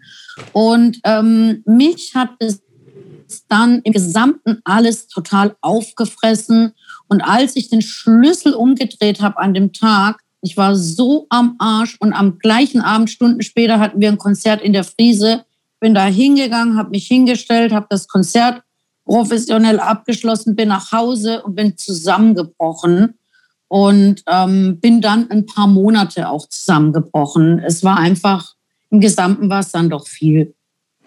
Ja, so hast von so einer Burnout-Geschichte hast du im Vorfeld gesagt. Ne? Also wie, wie äh, total verständlich. Also ich glaube, dass äh, einen Laden nur alleine zu führen, ist äh, schon eine extreme Belastung. Alles, was da, was ja dazu, dazu kommt, du hast es eben schon geschildert, eine 60-Stunden-Woche plus Bands, plus, plus Gruppen, plus Konzerte, plus Mutter sein. Ähm, und äh, wie, wie, wie war für dich der Weg da raus? Wie hat das funktioniert? Und, und mit welche Hilfe brauchtest du dafür? Also, mm, als es dann kurz vor der Schließung war und ich da quasi diesen Nervenzusammenbruch hatte, äh, da hat mir an erster Stelle natürlich äh, mein Lebenspartner Davide sehr, sehr geholfen und mir zur Seite gestanden. Äh, vielleicht ganz kurz der Vollständigkeit halber. Ähm, ich bin jetzt seit 13 Jahren mit meinem Partner Davide zusammen und wir machen auch schon viele Jahre gemeinsam Mucke äh, bei Insomnia und Neurotic Existence. Und natürlich kann ich auch in meinen dunkelsten Momenten immer auf ihn zählen.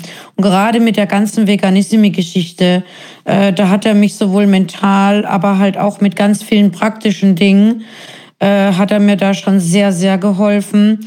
Und am Ende halt auch viel Zeit gelassen und auch viel Geduld bewiesen und mich da aufgefangen. Ähm, zudem habe ich auch noch ganz tolle Freundinnen, die mich da auch ganz toll unterstützt haben und auch wieder aufgebaut haben. Wie, wie bist du da, wie, was hast du gebraucht, um wieder rauszukommen? Also war das einfach, war das Zeit hauptsächlich und, und irgendwie und, und die, die Freundschaften, die du gerade gesagt hast, oder musste es noch mehr geben? Also hast du irgendwie irgendwelche Therapiegeschichten angefangen oder wenn du davon was erzählen magst? Also eigentlich hat es Zeit und Ruhe gebraucht, die ich dann ja auch ähm, hatte, weil du musst dir vorstellen, mit dem Laden äh, bin ich ja äh, acht bis zehn Stunden weg gewesen von zu Hause. Und natürlich war die Zeit jetzt da, aber sie war auch wieder nicht da, weil wir noch während der letzten Monate vom Laden schon einen Hund adoptiert hatten aus Sarajevo. Ähm, da hatten wir dann die ersten Monate so ein äh, Konzept mit meinem Sohn, meinem Mann und ich, dass wir, äh, dass der Hund den ganzen Tag betreut wird. Das war aber immer anstrengender.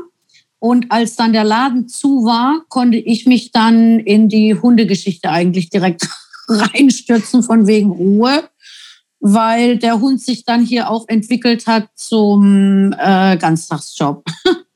Ja, du hast ja dann auch noch, du hast Hundepsychologie im Anschluss studiert, hast du gesagt, ne? Also was, was ist das überhaupt und wo kann man das studieren?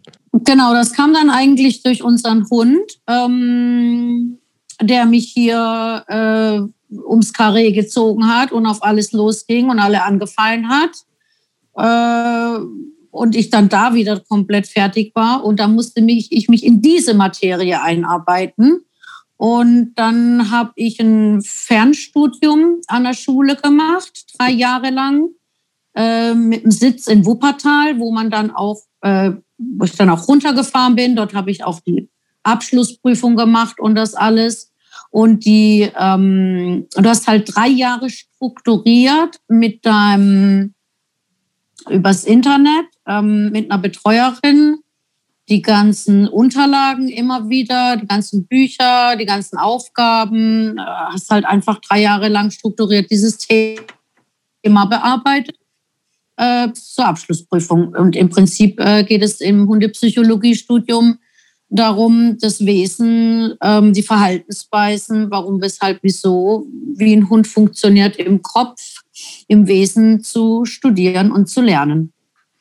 Aber hast du das Studium angefangen quasi äh, aus Interesse? Also weil der, dieser neue Hund war da und ähm, du hast gemerkt, ähm, der, der, der Hund brauchte besondere Aufmerksamkeit und dass du dir das praktisch da ein Handwerkszeug drauf schaffen wolltest, um praktisch auch diesen neuen, dieses neue Familienmitglied besser zu verstehen oder war da auch die Idee hinter, ich studiere jetzt mal Hunde, ich werde jetzt mal Hundepsychologin, weil das könnte auch eine neue äh, berufliche Betätigung für mich werden. Genau, also zum einen sowieso alles, was mit Tieren zusammenhängt, finde ich halt eh interessant. Und Weiterbildung finde ich halt natürlich seit ein paar Jahren auch interessant. Und der ausschlaggebende Punkt war aber natürlich klar der eigene Hund. Aber habe mir dann halt auch gedacht, Vielleicht kann ich dann später im Tierschutz arbeiten und traumatisierten Hunden begleiten oder helfen. Also so eine Idee steckte natürlich auf alle Fälle dahinter. Aber das machst du ja nicht, ne? Also das kann ich gerade überhaupt nicht machen, weil äh, unser Hund ist jetzt äh, inzwischen 13 geworden und kann jetzt fast gar nicht mehr gehen. Und ähm, mit ihr bin ich jetzt hier noch, wir sind jetzt hier gebunden dran. Also ich kann jetzt nicht vier Wochen in einen Shelter fahren. Ich kann auch überhaupt gar nirgends gerade hinfahren. Ähm, Habe ich aber tatsächlich auch noch mal so in der Zukunft vor, da noch mal richtig aktiv zu werden, wenn es die Zeit halt wieder zulässt. Mhm. Das heißt, ähm, ähm, die, du das, was du da in diesem Studium gelernt hast, das versandet jetzt, das ist jetzt nicht abgelegt, gemacht und abgelegt, sondern das ist etwas, was du auch in der Praxis dann, wenn sich die Möglichkeit für dich wieder ergibt, ne, sowohl im Hinblick auf die, auf die Einschränkungen da mit dem eigenen Hund und auch die Zeiten, dass du da in der Hinsicht dann auch weiter, ähm, weiter arbeiten willst. Auf jeden Fall, das finde ich sehr interessant und da habe ich Bock drauf und abgeheftet eh nicht, weil ich mir auch regelmäßig alles wieder vorhole von meinen Unterlagen und meinen Büchern, damit ich auch nicht rauskomme und auch natürlich hier, wenn Freunde äh, einen Rat brauchen oder so, man kann mich auch immer an, anquatschen, wenn es um für das Thema halt, ne? Ich will mal zu einem ganz anderen Thema kommen. Also du bist ja, du hast schon gesagt, du bist 53, also auch schon nicht mehr die allerjüngste. Ähm, und äh, ich habe manchmal, also ich bin ja noch einen Ticken jünger, ähm, ich habe bin in so einem ganz, fühle mich oft in so einem ganz komischen Ding, dass ich einerseits das Gefühl habe, schon oft viel zu alt zu sein für so eine, für, für einige Konzerte, wo, wo man dann äh, manchmal so das Gefühl hat, Leute auf Bühne und davor sind irgendwie halb so alt und könnten halt dann meine Söhne oder Töchter sein. Und das fühlt sich strange an. Andererseits sehe ich aber auch, dass, dass viele äh, Konzerte, auf denen ich mich jetzt sonst halt bewege oder so, dass die halt auch einfach eher so ein Altersproblem haben. Dass es, dass eben da dann ganz oft der Nachwuchs total fehlt, dass halt irgendwie, ja, also Leute, die vor 20, 30 Jahren in Bands gespielt haben, jetzt immer noch in Bands spielen und so, was irgendwie total cool ist. Aber da irgendwie dann, wie gesagt, teilweise ein bisschen ähm, jüngere Leute fehlen. Wie, wie fühlt sich das älter sein äh, im Punk für dich an? Ja, wie wird man alt als Punk oder wie bin ich älter geworden als Punk? Also rückblickend ähm, glaube ich, sich so über vier Jahrzehnte in derselben Szene wohlzufühlen und halt auch immer noch so seinen Platz zu finden.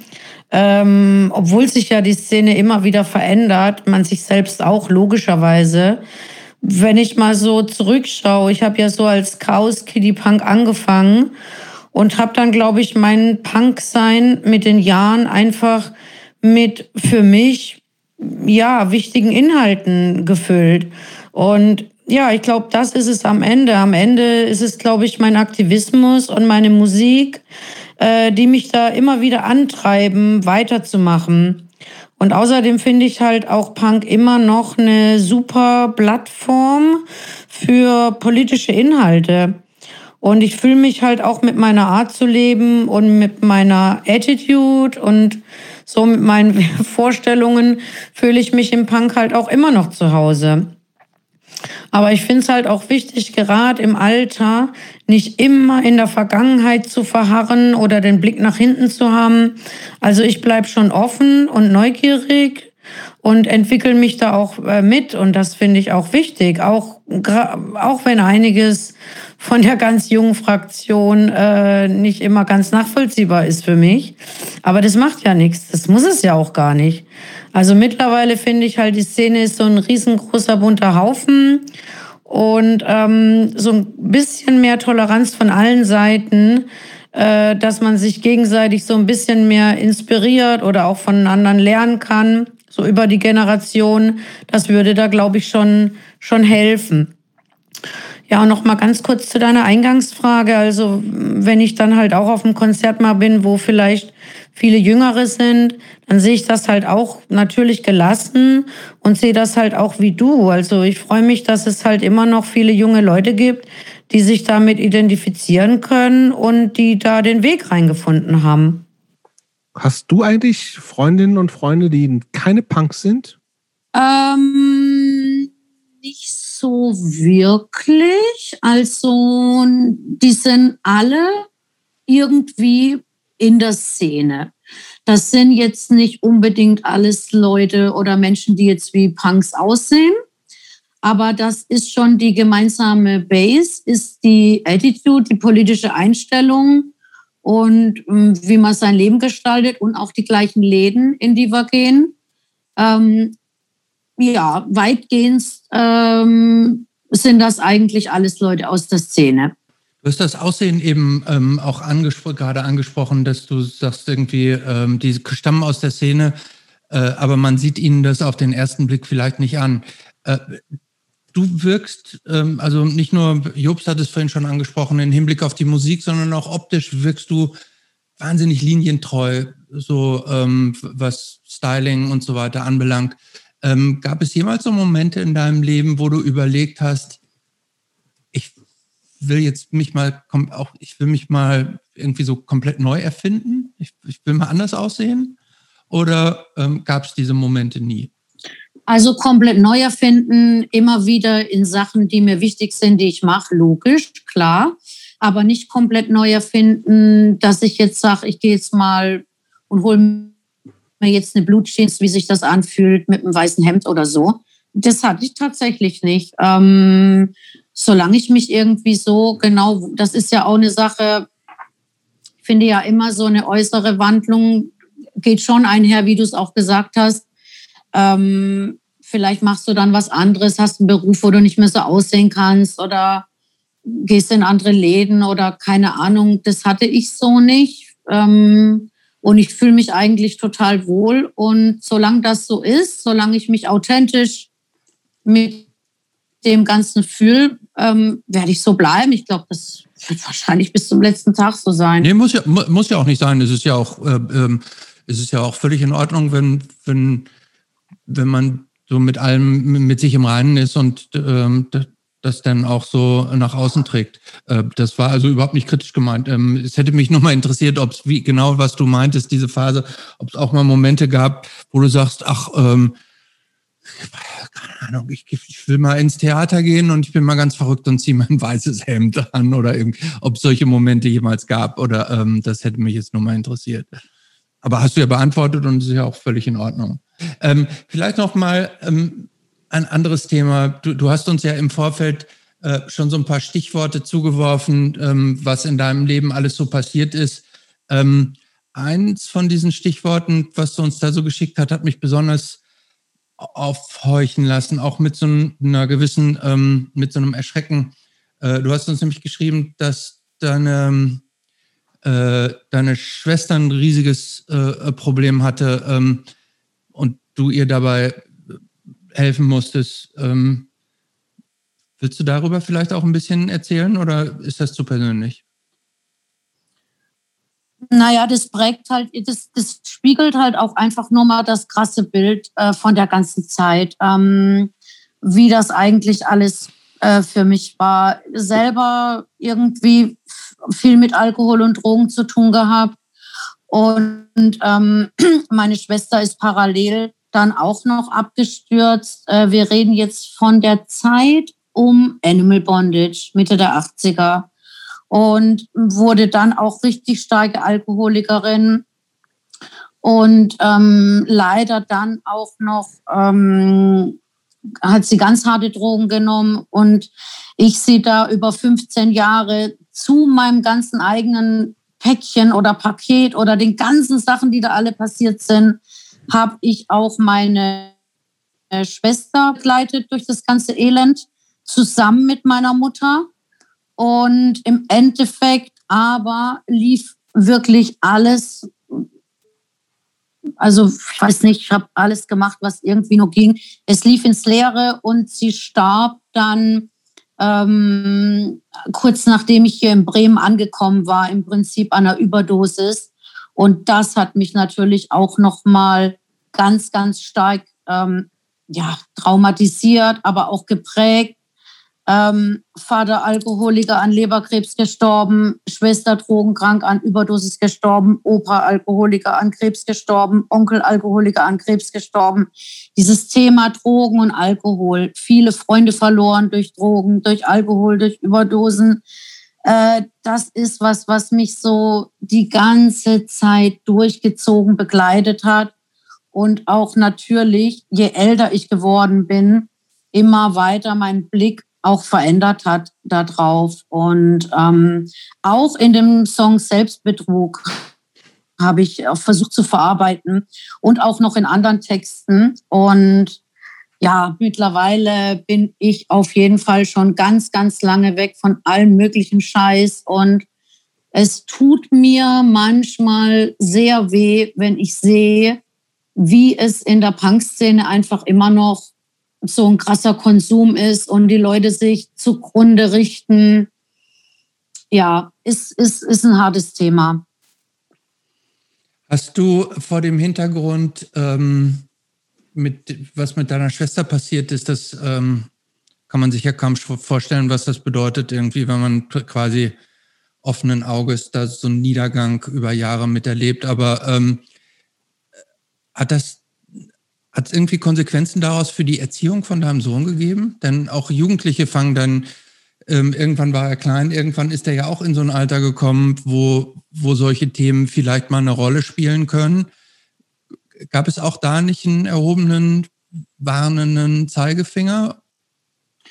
Ähm, das war immer meine aller, allergrößte Angst, ähm, muss ich ganz ehrlich zugeben. Und im Endeffekt darfst du dann eben nicht den Zeigefinger erheben, sondern auch wenn es mal richtig blöd wird, du musst einfach das begleiten mit viel Aufklärung, mit viel Liebe, mit viel Zuneigung. Und wenn dein 12-, 13-jähriger Sohn eben auch dann diverse Sachen ausprobiert, einfach eine gute Begleitung sein, gucken, dass das nicht aus dem Rahmen läuft, dass das in so einer normalen Teenager-Jugendlichen Ausprobierphase bleibt das ist es dann auch genauso geblieben, aber nicht mit einem erhobenen Zeigefinger, weil das führt ins genau Gegenteilige.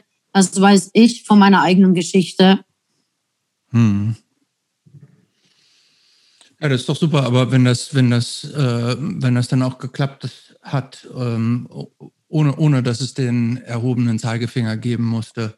Ähm, wir springen jetzt schon sehr lange. Ähm, Jups, ich weiß nicht, ob du wollen wir mal ich, lange so zum Ende kommen langsam? Ja, würde ich auch sagen. Ich würde tatsächlich einmal noch so, ähm, haben wir jetzt auch öfter mal abgefragt, so, ähm, so die, die, die Top 5 Bands, die dich so ähm, seit, äh, die so für dein Leben vielleicht so ein bisschen prägend gewesen sind, die würde ich gerne von dir nochmal hören. Also du hast schon viel von Nina Hagen gesprochen, ähm, aber was sind so, wenn du sagst, ich darf fünf Platten mit auf die klassische einsame Insel nehmen, was wäre das bei dir?